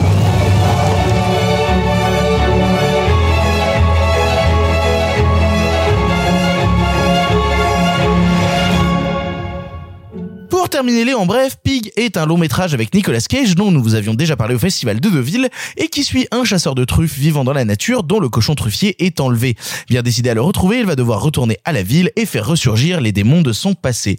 Sophie, c'est à toi qui a la parole pour ce en bref. Et c'est euh, plutôt étonnant parce que de base, et je vous l'avais dit à Deauville, en fait, Pig est euh, l'un de mes grands coups de cœur de l'année, alors que j'y allais à reculons et euh, vous m'avez consolé en larmes à la fin de la projection euh, à, à Deauville, parce que là où je m'attendais à avoir, et c'est normal qu'ils marquettent un peu le film comme ça, parce que ça, ça fait des entrées de le vendre comme un euh, John Wick avec un cochon, euh, non, c'est pas ça, c'est pas du tout ça, c'est un Pig pour moi c'est un conte, c'est une une fable euh, initiatique mais pour euh, pour un homme d'âge mûr sur comment tu peux tout perdre en une seconde et comment tu ne peux jamais surmonter quoi que ce soit. Comment tu te donnes des objectifs euh, presque philosophiques, une espèce de course euh, à la Don Quichotte après des, des, espèces de moulins à vent qui ne t'apporteront jamais aucune réponse.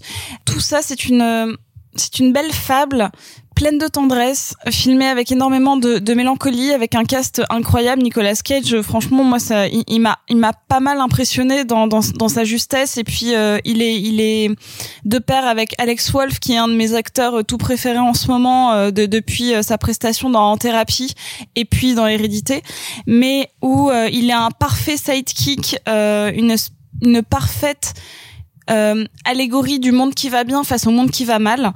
Euh, le film est bien plus intelligent qu'il n'y paraît.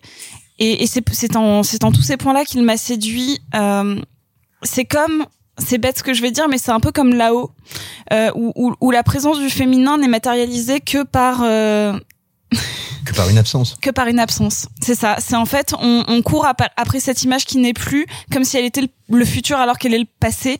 Et, en fait, certes, le film se regarde un petit peu filmé, ce qui peut être une grosse critique du cinéma indépendant américain. Cependant, il le fait avec tellement d'amour. En tout cas, moi, je le sens comme ça de, la part de son réalisateur euh, Michael euh, Sarno, Sar, Sarnowski, pardon. Euh, j'ai l'impression qu'il aime son sujet. J'ai l'impression qu'il, que certes, il se regarde beaucoup filmer, mais c'est pour mettre les meilleures intentions du monde dans cette histoire qui le touche profondément qui est une fois que t'as tout perdu, quels sont les tout petits détails qui te raccrochent à la vie et comment à un moment t'as un espèce d'élément brutal qui te dit non mais attends euh, ton deuil tu l'as pas fait et maintenant tu vas être obligé de le faire. Donc c'est vraiment un film très triste. En tout cas moi il m'a il m'a bouleversé et d'une beauté mais euh, fulgurante sur l'éveil des sens au moment où t'as l'impression que t'es mort parce que là, c'est pas pour rien qu'il a choisi la cuisine et la truffe c'est comment la subtilité du goût euh, est la dernière chose qui te rattache à la vie parce que malgré tout, c'est le truc le plus primaire qui existe, bouffer. C'est, littéralement le truc qui te fait survivre et pas vivre. Mais le fait qu'il prépare des mets plus élaborés que juste des pâtes, et ben, euh, ça fait que euh, malgré tout, il a encore une once d'espoir. Et, et moi, tout- toutes ces métaphores-là, toutes ces petites, euh, euh, ces, ces petites onces, ces petites onces d'espoir, non Et ben, moi, ça m'a vraiment bouleversée. Donc, allez voir Pig. Ne pensez pas que c'est un espèce de film brutasse. Bi- Bien sûr qu'il est un peu violent, mais c'est beau, c'est vraiment un film beau. et, je m'attendais pas à ça et donc c'est une belle surprise et donc si vous connaissez ma sensibilité cinématographique, si vous pensez que vous n'allez pas aimer le film parce qu'il a été marketé comme ça, dites-vous juste que euh, c'est Sophie Core, donc c'est tout doux en fait et c'est plein d'amour et on en a besoin. I remember every meal I ever cooked. I remember every person I ever served. You live your life for them, and they don't even see you. You don't even see yourself.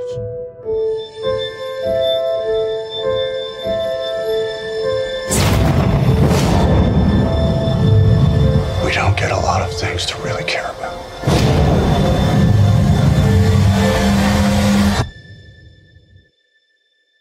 Who has my pig? Nous en avons fini avec les films en bref, il est temps de se diriger vers le passé car comme vous le savez, le cinéma se conjugue au présent mais aussi au, Au passé. Et alors moi ça me rend très triste parce que ça ça m'a fait tellement de bien la semaine dernière à l'épisode en public quand tout le public Tu veux qu'on le s'est dise mis à tous en même gueuler. temps? Le cinéma se conjugue au présent mais aussi Au passé. Merci beaucoup. Ah. ah ça me fait du bien. Nous allons maintenant vous parler d'un film du passé, nous allons maintenant vous parler de Denis Darko. En avant. À cette époque, vous le savez, le cinéma était en noir et blanc. Mais nous avons préféré mettre un peu de couleur. Monsieur Mézeret, au nom du patrimoine artistique français tout entier, je vous dis merci. Mais enfin, tout ça, c'est le passé. Donnie is experiencing what is commonly called a daylight hallucination. I have to obey him. He saved my life. Have you ever seen a portal? Has he ever told you about his friend Frank, the giant bunny rabbit? The what? Like, Every living thing follows along set path.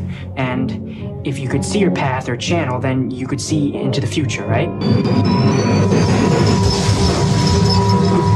Denis Darko est le premier film de Richard Kelly sorti en 2001 avec Jack Gyllenhaal, Jenna Malone ou encore Drew Barrymore. Fêtant ses 20 ans cette année avec une ressortie en steelbook 4K, il nous raconte l'histoire de ce fameux Denis Darko, adolescent intelligent en décalage et dont la vie est régulièrement perturbée par l'apparition d'un lapin effrayant, lui annonçant que la fin du monde aura lieu dans 28 jours. À la recherche de réponses, Denis traversera des questionnements sur l'amour, l'autorité de l'éducation ou encore les voyages dans le temps à la suite d'un crash d'un réacteur d'avion dans sa chambre. Personnellement, je n'avais pas revu le film depuis bientôt 10 ans, chez d'autres il était bien plus frais. La question par laquelle j'ai envie de, de vous lancer un petit peu et de commencer, j'ai l'impression que ce film émerge à une époque, ou en tout cas moi dans mes souvenirs d'adolescent, non, ces films d'ados qu'on a tous vus à une certaine période de l'adolescence, des fight clubs, des choses comme ça. Qu'est-ce qui fait de Denis Darko justement ce postulat de film ado génial et qu'est-ce qu'il en reste en fait avec le temps? Bah, en fait, il y a un grand malentendu sur Denis Darko. C'est que Denis Darko, c'est un film qui a été perçu par beaucoup de gens, y compris moi quand je l'ai découvert, hein, évidemment, mais qui a été perçu comme Oh là là, je suis pas bien dans ma peau et c'est un film qui parle de combien je suis pas bien dans ma peau, alors que c'est un film qui est Alors, un vrai il- film de Il peut être saisi comme ça, mine de rien, par une certaine génération adolescente. Tu mates le film à 15, 16, 17 ans, tu peux te dire, ouah, il a trop compris, moi qui aime pas l'éducation et qui dit euh, nique sa mère les cours. Mais ce qui est d'une, la génération qui s'en est emparée, et ce qui est de deux, l'âge mental de la critique américaine. Donc, c'est véritablement comme ça qu'il a été cristallisé, à savoir ce film du mal-être et euh, du vertige adolescent. Alors qu'en réalité, le paradoxe du film, c'est qu'il est précisément l'inverse. Il est le film de quelqu'un qui est plutôt, mettez 15 guillemets, sain, rationnel, conscient des problèmes du monde autour de lui, et qui donc, avec l'aide euh, du lapin, met en exergue et donne à voir combien le monde autour de lui est abominable. Mais lui, en fait, Denis Darko, il va très bien. Son problème, même, et la tragédie du film, c'est que c'est un film qui te dit, aujourd'hui, si tu vas bien, ou plutôt, si tu comprends comment tourne le monde, pourvu, pourvu qu'il y ait un réacteur d'avion qui s'écrase sur ton lit. C'est la seule chose qui puisse te donner un peu d'espoir, parce que vraiment, si tu vas bien, le monde te veut du mal. Et donc, c'est ça qui est passionnant avec le film quand on le redécouvre. Et encore une fois, je le dis pour moi, hein, je l'ai pas vu à 15 ans en me disant, mais oui, bien sûr, il y a un impensé autour de ce film. c'est quand je l'ai revu euh, autour de mes 20 ans que je me suis dit, il y a un impensé autour de ce film. non, bref, plus sérieusement, euh, le film est extrêmement pervers et il explique peut-être beaucoup de pourquoi la carrière de Kelly a été à ce point-là chaotique, incomprise et euh, problématique. C'est parce que il a été pris pour ce qu'il n'était pas il a été pris pour quelqu'un qui nous avait raconté le mal-être adolescent, alors qu'il nous avait raconté combien l'adolescence, ce qui est aussi, j'ai envie de dire, alors là je le dis de manière très bourrine et très simpliste, mais c'est la même chose aujourd'hui avec tous ces ados qui sont derrière Greta Thunberg, ou pas d'ailleurs, mais qui sont derrière l'écologie, etc., et qui disent, bah, excusez-moi, vous êtes tous des gros cons et il va falloir qu'on change. Bah en fait, Denis Darko, c'est quelqu'un qui dit mais le monde autour de moi, il est pervers, il est corrompu, il est vicié, il faut y aller, il faut réagir, mais le monde est tellement corrompu, pervers et vicié qu'il ne peut finalement lui proposer. La seule issue qu'il lui propose c'est Bon, écoute, tu vas disparaître et tu vas mourir. Et en fait, il n'a pas voulu être accepté comme ça, peut-être parce qu'on n'était pas capable, à ce moment-là, à la fin des années 90, début des années 2000, capable d'accepter ce, ce point de vue qui en fait n'était pas nihiliste, qui était un point de vue Ah, moraliste. non, je suis pas d'accord, je suis pas C'est d'accord. du faux nihilisme. Ah, C'est un non, point de vue qui nous encourage à ne pas être nihiliste, justement, Ah, et à être plus fort que ce monde-là. Moi, je pense justement que ce que raconte Richard Kelly, mais je vais embrayer euh, dessus. euh, si tu regardes bien toute sa filmographie, ces trois films, c'est comment le monde va disparaître. C'est-à-dire littéralement c'est ça. C'est-à-dire que ce que te raconte Denis Darko, c'est un personnage qui arrive et qui te dit ce sera la fin du monde dans 28 jours. Southland Tales, ça s'ouvre littéralement sur une discussion qui te dit c'est comme ça que le monde s'est terminé. Oui, The Box, c'est mine de rien des gens qui observent les humains sans vouloir trop en raconter, des gens qui observent les humains et qui vont à un moment dire si l'humanité doit survivre ou périr. Tout ce que te raconte le cinéma de Richard Kelly, c'est un moment à quel point l'humanité, de par ses comportements, court à sa perte. Mais c'est pour ça que la grâce fait sens, et c'est pour ça que dans le cinéma de Richard Kelly, dans le momentum qu'il raconte dans chacun de ses films, la grâce n'a jamais été aussi importante qu'à ce moment-là. Et c'est pour ça qu'elle devient importante, même si on doit être détruit, même si on doit être annihilé, même si notre capacité à penser le monde est détruite par un moteur d'avion qui tombe sur notre chambre, il n'a jamais été aussi important de comprendre Oui. et d'être permé- perméable à la poésie. Mais, mais en fait, c'est- exactement ça. C'est comment, à partir du moment où le monde est en train de mourir, on peut encore y trouver de la beauté à l'intérieur. Quels sont les restes de beauté Mais donc, dans des mondes en perdition C'est pas tout est foutu, c'est parce que tout est foutu, la grandeur est possible. Moi, c'est plutôt le monde court à sa perte. Profitons des derniers instants avec le, le peu de beau qui y reste. hein. Ah, Ce qui, est, ce qui est intéressant sur ce que dit euh, sur ce que dit Simon, c'est que pour moi, euh, Donnie Darko est à voir comme le prolongement d'une d'une petite période euh, contre-culturelle des années 90, euh, qui s'est matérialisée notamment dans la musique avec le grunge, Nirvana, euh, Pearl Jam et compagnie, et qui s'est matérialisée au cinéma par une série de films. On pourrait citer The Truman Show, on pourrait citer Le Sixième Sens de Shyamalan, on pourrait citer évidemment, tu l'as dit tout à l'heure, Victor, Fight Club de Fincher. Ce sont des films qui nous qui nous mettent en exergue la différence entre ce qui apparaît et ce qui est, entre ce que le monde prétend être et ce qu'il est vraiment. Et qui questionne nos contradictions. Et qui toujours. questionne nos Et, contradictions. pas que, tout et à qui, et qui questionne la question du rêve américain qui en fait est morte hein, globalement. ça, depuis non, parce que, oui, parce que 70. ça, ça c'est un vieux trope du cinéma américain qui ressurgit régulièrement parce que le cinéma américain n'arrive pas à en faire son deuil. Mais pour moi, c'est pas le sujet de Donnie Darko. C'est-à-dire que Euh, tout ce que ça raconte via euh, le prof. euh, enfin, Non, mais ça, c'est une excuse pour pouvoir être reçu. Mais c'est plus du rêve américain, ça, si tu veux. C'est que pour moi, l'enjeu, dans Denis Darko, à la différence des films des années, euh, de la fin des années 90 et tout particulièrement de l'année 99, et j'ai pas cité Matrix, mais il faut le citer là-dessus parce que c'est l'œuvre euh, séminale sur cette question, c'est que Denis Darko est, à mon sens, un film désabusé.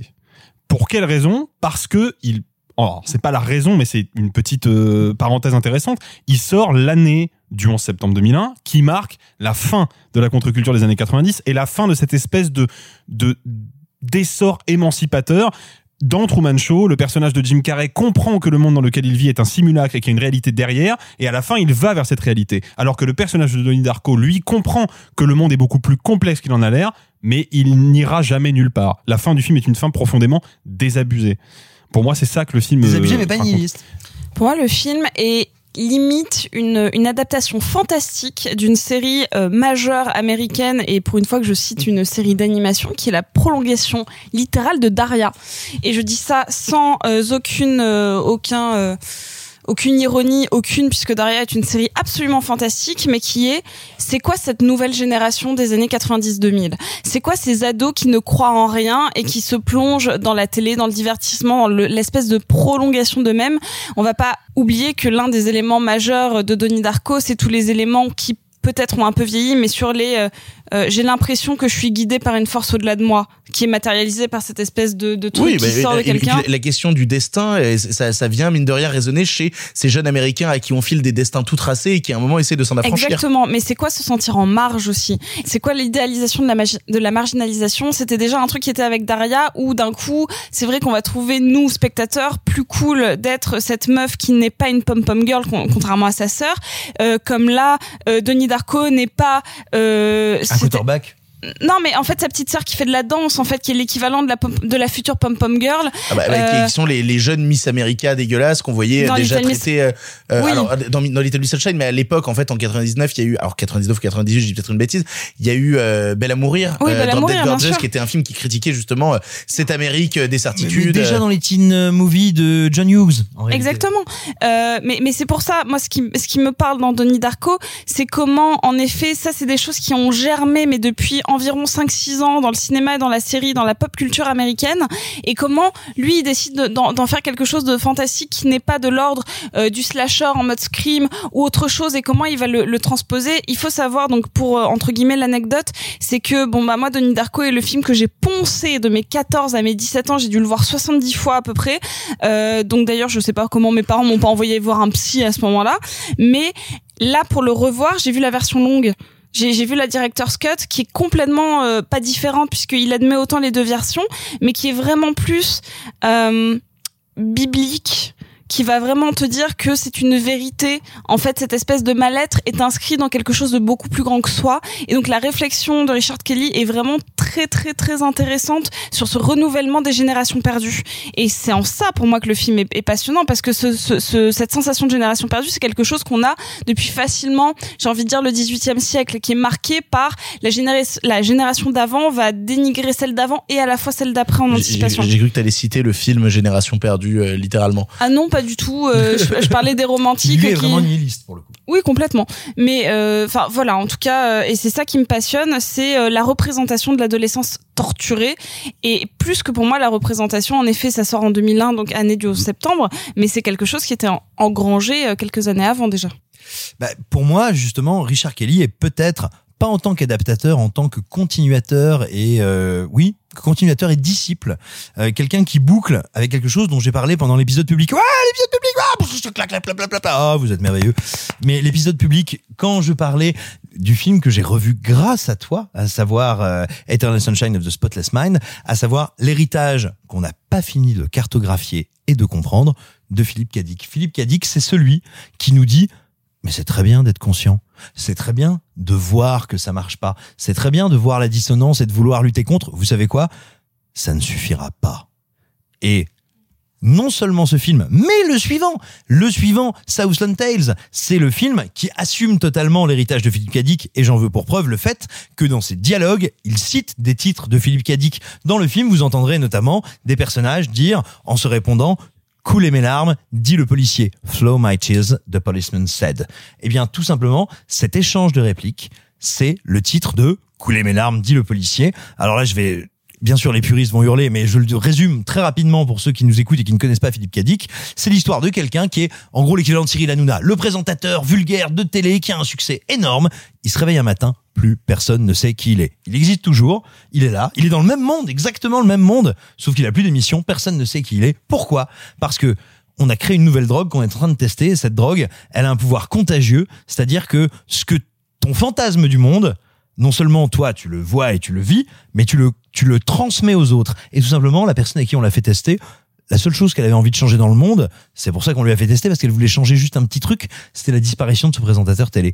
Donc il a disparu et tant que cette personne qu'il n'a pas retrouvée est en train de triper, il n'existe plus. Et en fait, Kadik ne cesse de nous dire oui, ce monde est horrible, oui, ce monde est cauchemardesque, oui, ce monde est un labyrinthe, mais en fait, savoir que c'est un labyrinthe, ça ne suffit pas.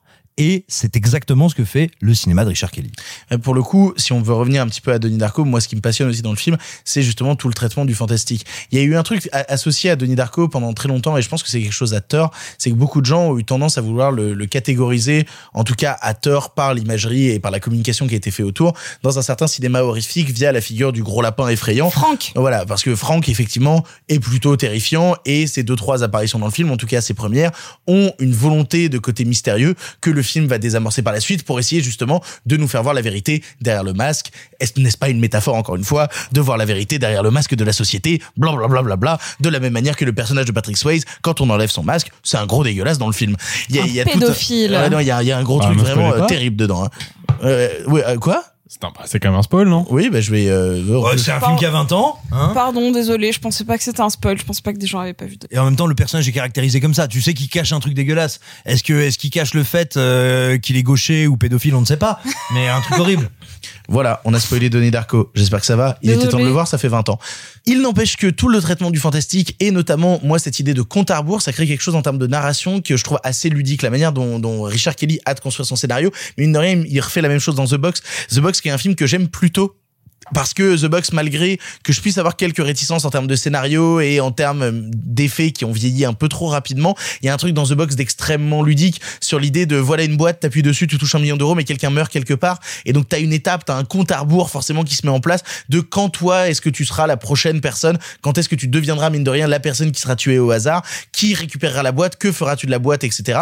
Quelque chose de passionnant là-dedans. Et je trouve que déjà dès son premier long métrage, il a ce truc extrêmement ludique de te dire voilà, je te pose le contexte, on est début du mois d'octobre, la fin du monde, c'est pour le 28. Donc en fait, que, quelle que soit la fin du monde, que ce soit la fin de ta personne, que ce soit la fin des idées de ce monde-là, euh, on est, oh putain, merde, on est, on enregistre le jeudi 28 Oui, octobre. euh, désolé, ça m'a ça m'a sauté aux yeux, genre c'est aujourd'hui la fin du monde. Non, non, c'est le 30 octobre, donc ce sera le Ah. lendemain de la sortie du podcast.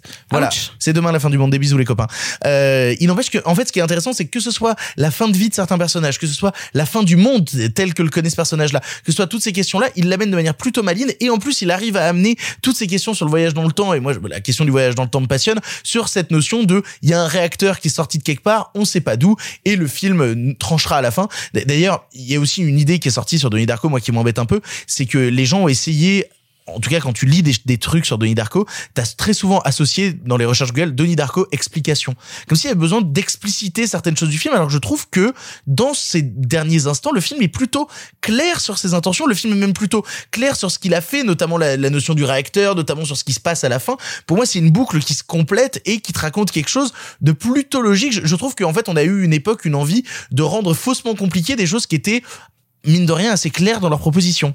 Mais parce qu'il est clair dans sa ligne narrative, dans sa ligne claire, dans sa boucle, il n'est pas du tout clair sur ce qu'il veut te faire ressentir. C'est ça sa beauté. Et c'est justement la beauté de The Box, qui est l'adaptation du jeu de la boîte, une nouvelle de Richard Matheson, immense auteur de science-fiction américain, auteur de nouvelles, auteur de romans, scénariste grandiose. Et ce qui est intéressant, c'est que comment dans une nouvelle qui est finalement très fermée, très euh, euh, puissante et construite, comment est-ce que Richard Kelly va recréer de l'ambiguïté? Il la recrée par le corps. Et tu vois ce qui a revu récemment The Box, Euh, bah, tu as ce plan du pied. Alors, tu as ce il- plan. Il y a le plan du pied, mais il y a pas que ça. Il y a aussi les présences. Tu parles par le corps. Moi, il y a une scène dans un hôtel où t'as un personnage féminin qui rentre dans l'hôtel et toutes les portes autour du couloir s'ouvrent et tout le monde l'observe. Même, on parlait de scène de bibliothèque concernant Last Night in Soho. Il y a une scène de bibliothèque dans The Box qui est absolument terrifiante. Oui, mais ça, ça n'est pas le corps. Ce moment, ce moment où le personnage de l'enseignante enlève sa chaussure et sa chaussette devant ses élèves pour montrer son pied mutilé, ce qui te semble n'avoir quasiment aucun lien avec la ligne Ah bah, narrative. si, si, si, ça raconte quelque chose, si. Ah mais je te dis pas que ça ne raconte rien. Je te dis que l'enchaînement logique n'est pas évident. Si tu veux dire tiens pourquoi elle fait ça? Et en fait c'est toujours comme ça que fonctionne Kelly et c'est en ça qu'il se rapproche de Philippe Cadic. C'est là où il te montre le moment où devient flou la question de l'action, de la réaction et de son sens. Alors moi, moi j'ai une petite réserve mine de rien sur euh, sur Donnie Darko. Euh, alors je précise que j'ai pas vu ni euh, Thousand Tales ni The Box, mais j'ai une petite réserve sur Donnie Darko, c'est que moi je trouve, alors je n'ai vu que la version cinéma, je n'ai pas vu la version director's cut, mais je trouve que le film se heurte un peu à une certaine lourdeur théorique qui par moment le, le- m'éloigne un peu. Voilà, je je suis pas toujours euh, emporté par le film à cause de ça. Euh, néanmoins, je trouve que Donnie Darko est un film qu'il faut absolument voir pour une raison et quelque part c'est un peu le défaut de sa qualité. Il a cette lourdeur théorique, mais elle participe à créer un vrai vertige. C'est-à-dire que Moi, je trouve que c'est un film qui est C'est une vraiment lourdeur théorique intelligente. Oui, bien sûr, bien sûr. Mais est-ce que l'une des grandes valeurs du film, c'est pas juste d'avoir révélé Jake Gyllenhaal? Genre, Jake Gyllenhaal et Maggie Gyllenhaal. Le, le- Alors, le fait j'ai une joue- sophiche, j'ai une sophiche, j'ai une Ah, sophiche. vas-y, vas-y, vas-y, J'ai vas-y. une sophiche. Euh, si Jake Gyllenhaal est là, c'est parce que sa sœur avait été castée avant. Ah, c'est marrant, on se posait la question. Ouais, mais euh, surtout, elle n'avait pas déjà été révélée par la contraire, secrétaire? Quoi Elle avait pas déjà été révélée par Non, pas, secrétaire c'est pas ce que je dis. C'est que elle, elle avait déjà été castée et qu'elle a proposé son frère au casting. Oui, non, mais ce que je veux dire, Ah, c'est qu'elle d'accord. existait déjà dans le cinéma indé Oui. américain par la secrétaire. Oui, mais, mais- c'est pas la question, c'est plutôt que ça a révélé son frère. C'est plutôt dans, dans quel ordre ça avait été fait. Et surtout, c'est invraisemblable que ça l'ait révélé avec ce film-là. Denis Darko Attends, Bah, qui euh, Jake Mais c'est un... attendez, regardez le prototype du film. Un film indépendant, bizarroïde, mal aimable, dégueulasse, étrange, et ça révèle quelqu'un qui va devenir une des plus grosses stars. C'est pas une évidence. Mais après, il a quand même joué dans des petits films indépendants. Enfin, je, je sais que je suis un peu la seule à défendre ce film, mais il y a un film qui s'appelle The Good Girl avec euh, Jennifer Aniston où il est dedans et genre c'est deux ans ou trois ans après. euh, Mais le film n'a pas fait de succès, c'est pas celui-là qui a confirmé. Bah, c'est ce- Brokeback Mountain qui a confirmé. Alors non, Hmm. pour moi c'est le jour d'après Ouais, qui est c'est là. le jour qui a- d'après, hein. C'est le jour d'après. Hein. C'est le jour Ah ouais, d'après. c'est le jour d'après. raison, non, vous avez absolument d'après. C'est le jour d'après. Je. Borgman Mountain, il a, il a euh, acquis le, le, la critique parce que l'autre avait eu le public. Vous avez Mais, absolument euh, raison. Et je, tu peux pas tester sur Jake Gyllenhaal avec moi. Genre vraiment, il y a un truc qui. euh, Et tu, Bref. peux, et tu peux pas nous tester non plus sur Brokeback Mountain. Je l'ai vu trop de fois. Et moi, sur le jour d'après, je l'ai vu trois fois en salle. De toute façon, moi, la dernière fois que je vous ai testé, je suis tombé malade. hein. Non, petit, petit élément de trivia euh, pour les auditeurs, parce que bon, c'est c'est pas euh, très intéressant d'un point de vue d'analyse critique, mais il faut quand même préciser euh, que le film existe en grande partie grâce à Drew Barrymore, qui était, euh, qui a été pendant assez peu de temps, mais qu'il a été quand même une productrice très importante à Hollywood, qui a produit les Charlie's Angels de MCJ. Si vous n'avez jamais vu ça, c'est trop bien. Non, c'est horrible. C'est extraordinaire. C'est extraordinaire. horrible. Surtout le 2, quelle horreur. Le 2, Mais on parle pas du deux, on parle du un. Extraordinaire. Ah non, non, il est en train de dire que son- Ah le 2 moi, c'est je le trouve les préféré. deux, je trouve les deux dingues. Moi, Oh là là, mais un autre sujet. Et Mais, t'es euh, t'es conscient que t'es en test encore. hein. Ah Oui, j'ai- j'ai j'ai conscience de ça. Mais moi, c'est mon, je suis Laurent Baffy, moi. C'est mon, mon principe, c'est de me faire virer de toutes les émissions auxquelles je participe. Euh, non, mais il faut savoir que Drew Barrymore a quand même participé à la, à la production du film. Et c'est pas quelque chose d'évident. Et aujourd'hui, il y a beaucoup de gens qui connaissent Donnie Darko de par la réputation du film, de par évidemment la célébrité de Jack Gyllenhaal, mais qui savent pas que le film s'est fait parce que Drew Barrymore, et quand on connaît le parcours de Drew Barrymore, qui a eu des problèmes de drogue très jeune et qui est vraiment euh, reparti de nulle part, c'est quand même intéressant de préciser. Puis elle a un euh, rôle incroyable et dans elle le a un film. rôle incroyable dans le film. Drew Barrymore qui a été Macaulay Culkin qui s'en est sorti. C'est littéralement. hein. ça. Littéralement ça. Et il faut ça. voir notamment récemment la très très belle vidéo euh, qui c'est enfin qui est un extrait vidéo d'une émission de télé où euh, Drew Barrymore était invité. J'ai chialé. Ah c'est Ouais, exactement ça dont je vais parler. Drew Barrymore était invité à une émission de télé euh, pour euh, fêter son anniversaire où Le plein Drew de- Barrymore Show, d'ailleurs. Exactement et où, et- où plein de gens euh, venaient lui souhaiter son anniversaire et euh, c'était que des invités surprises. Et à un moment on lui dit on a un dernier invité pour toi qui est une personne qui compte énormément énormément et Drew Barrymore a les larmes qui commencent à monter et la présentatrice lui dit est-ce que tu vois qui c'est? Et, et répond en pleurant est-ce que c'est la première personne qui en a eu quelque chose à faire de moi? Et là il y a la tête de Steven Spielberg qui apparaît Ouais, c'est d'une beauté Et en plus, c'est sûr que vraiment, c'était pas prévu, quoi. Et- et Ah, je non, peux- non non non vraiment c'est non il faut le voir c'est magnifique Est-ce que Ah non, je peux me sûr, permettre de vous prévu. conseiller oh t'as pas d'âme Est-ce que je peux me, me, me permettre de vous conseiller la série Santa Clarita Diet c'est vrai que c'est super C'est super. euh, bah il y a eu que deux. Bah moi j'ai vraiment aimé. Euh, je trouve ça vraiment fun et elle elle est super dedans et rien que pour la voir faire son show c'est cool. Euh, J'aimerais juste terminer un peu parce qu'on a parlé beaucoup de Denis Darko et de son réalisateur Richard Kelly via aussi mine de Southland Tales et euh, The Box. Richard Kelly n'a pas réalisé de film depuis maintenant 12 ans. Euh, Qu'est-ce qui se passe pour Richard Kelly? Parce que alors, je veux bien comprendre que Denis Darko. Alors en plus Denis Darko à l'époque, il faut euh, rappeler, il y a une trivia qui est rigolo sur le film, c'est que entre la réalisation et le scénario de euh, Richard Kelly à l'époque a reçu 9000 dollars entre la réalisation du film et l'écriture du scénario de Denis Darko, qui est devenu le monument qu'on connaît ensuite, c'est quand même terrible. Euh, alors j'imagine que sur- en droit aujourd'hui il a touché beaucoup plus, mais à l'époque c'est 9000 dollars et c'est quand même euh, terrible. On sait que Southland Tales a été une plantade absolument incroyable. The Box, je ne sais pas. En tout cas, ça fait Oui. 12 ans que Richard Kelly n'a pas refait de film, un auteur qui, qui s'illustrait pourtant et qui annonçait quelque chose de très important dans le cinéma américain. Que se passe-t-il? Que se passe-t-il? J'avais vu qu'il nous avait annoncé il y a deux trois en 2018 et ça a été annulé depuis un projet qui m'excitait à mort. Il devait faire un biopic euh, sur euh, Ross Sterling, à savoir le, le créateur Ouais. et présentateur de la quatrième dimension et étant un immense fan de la quatrième dimension. Et euh, lui donc? Ouais, oui, sans déconner. Euh, Je vous encourage vraiment, alors vraiment, je vous le dis, premier degré, si vous nous écoutez encore au bout de cette émission beaucoup trop longue, regardez la quatrième dimension, c'est que des épisodes de 25 minutes, c'est que des idées de science-fiction absolument incroyables, ça se regarde tout seul. Oui, c'est en noir et blanc, mais putain, c'est d'un rythme et d'une puissance folle. Et donc, du coup, Richard Kelly, qui qui devient? Bah, qui qui devient? Vous savez, quand on dit, nous on le dit euh, parce qu'on le sait, on a l'habitude et on a tendance à le dire d'une manière comme si c'était une évidence, ce qui est pas forcément le cas pour tous les gens qui nous écoutent. Quand on dit, bah les studios américains, ils ont peur d'aller à Cannes parce que Cannes c'est dangereux. Eh ben, un exemple récent de comment Cannes peut être dangereux, c'est la présentation de Southland Tales, qui a, je vais pas vous dire de bêtises parce que je ne me rappelle plus du budget, mais qui est un budget somptuaire, énorme, monstrueux, avec des stars gigantesques. À l'époque, Sarah, Sarah Michelle Gellar est une énorme restar. The, Avec- The Rock, un de ses premiers rôles alors qu'il sort du catch à l'époque et qui commence à s'imposer dans le ouais, mais cinéma. c'est pas une star de cinéma, mais Justin Timberlake qui est une star gigantesque. Et en fait, le film se fait il vit, écoute, je, il vit ce qu'on va appeler un gangbang critique. C'est-à-dire que toute la critique international est d'accord pour dire eh viens on l'aime pas on lui fait ça. Et ouais ouais. Et donc le le boucaquet critique qu'il a vécu fait que le film n'est jamais ou quasiment sorti dans des conditions de salle normale, qu'il a été un bide monstrueux, et on est à Hollywood où tu ne vaux jamais que ce que vaut ton dernier film.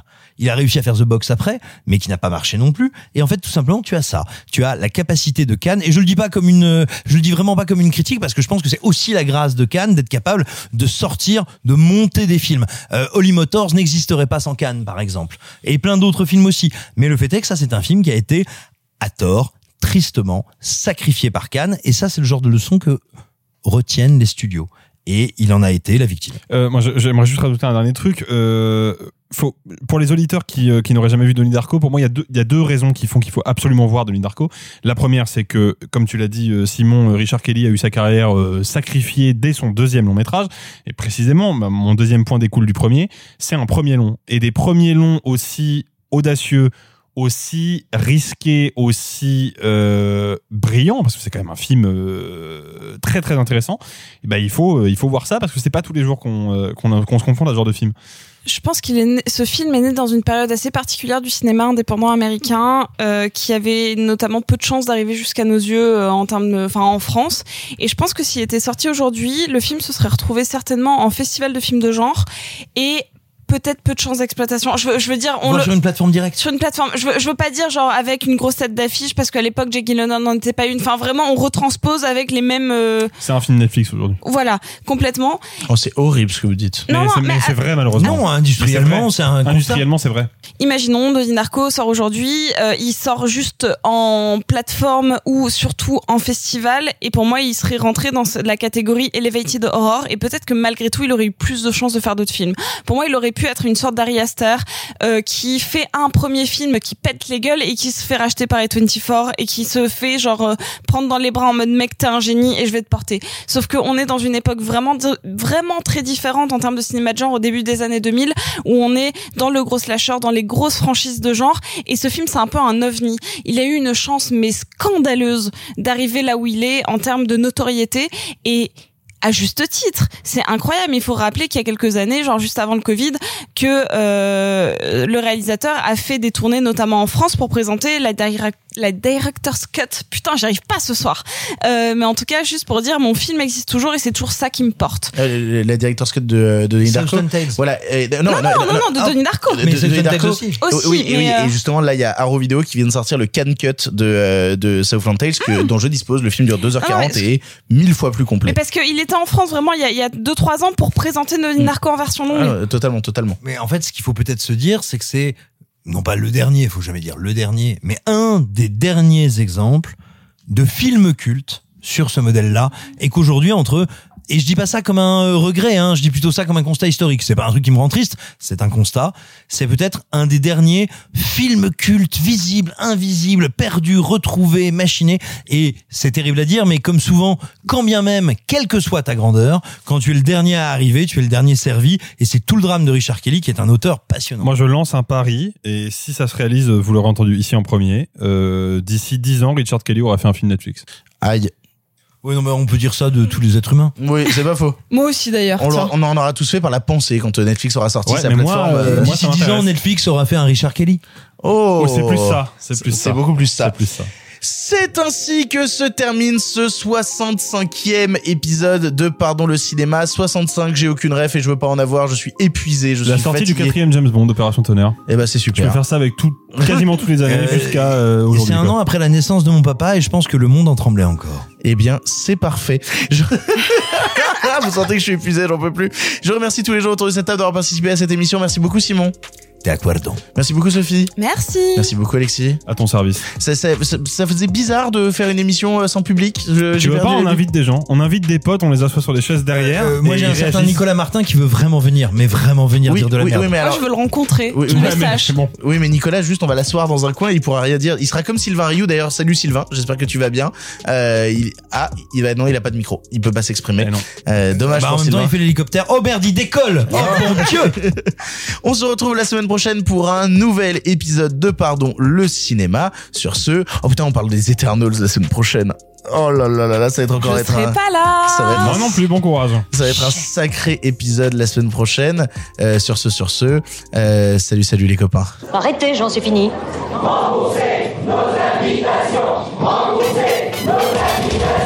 Qu'allons-nous faire? Par Osiris Essayons de nous voir la semaine prochaine pour déjeuner, et puis vous me montrerez votre clocher. Le cinéma fait de toi un bon gamin Et que c'est quoi? Maintenant c'est fini, va falloir rentrer. Je vais aller me faire une toile. Ok, amusez-vous bien tous les deux. Bon, ça j'y compte. Bonne soirée. Merci. Have a great evening.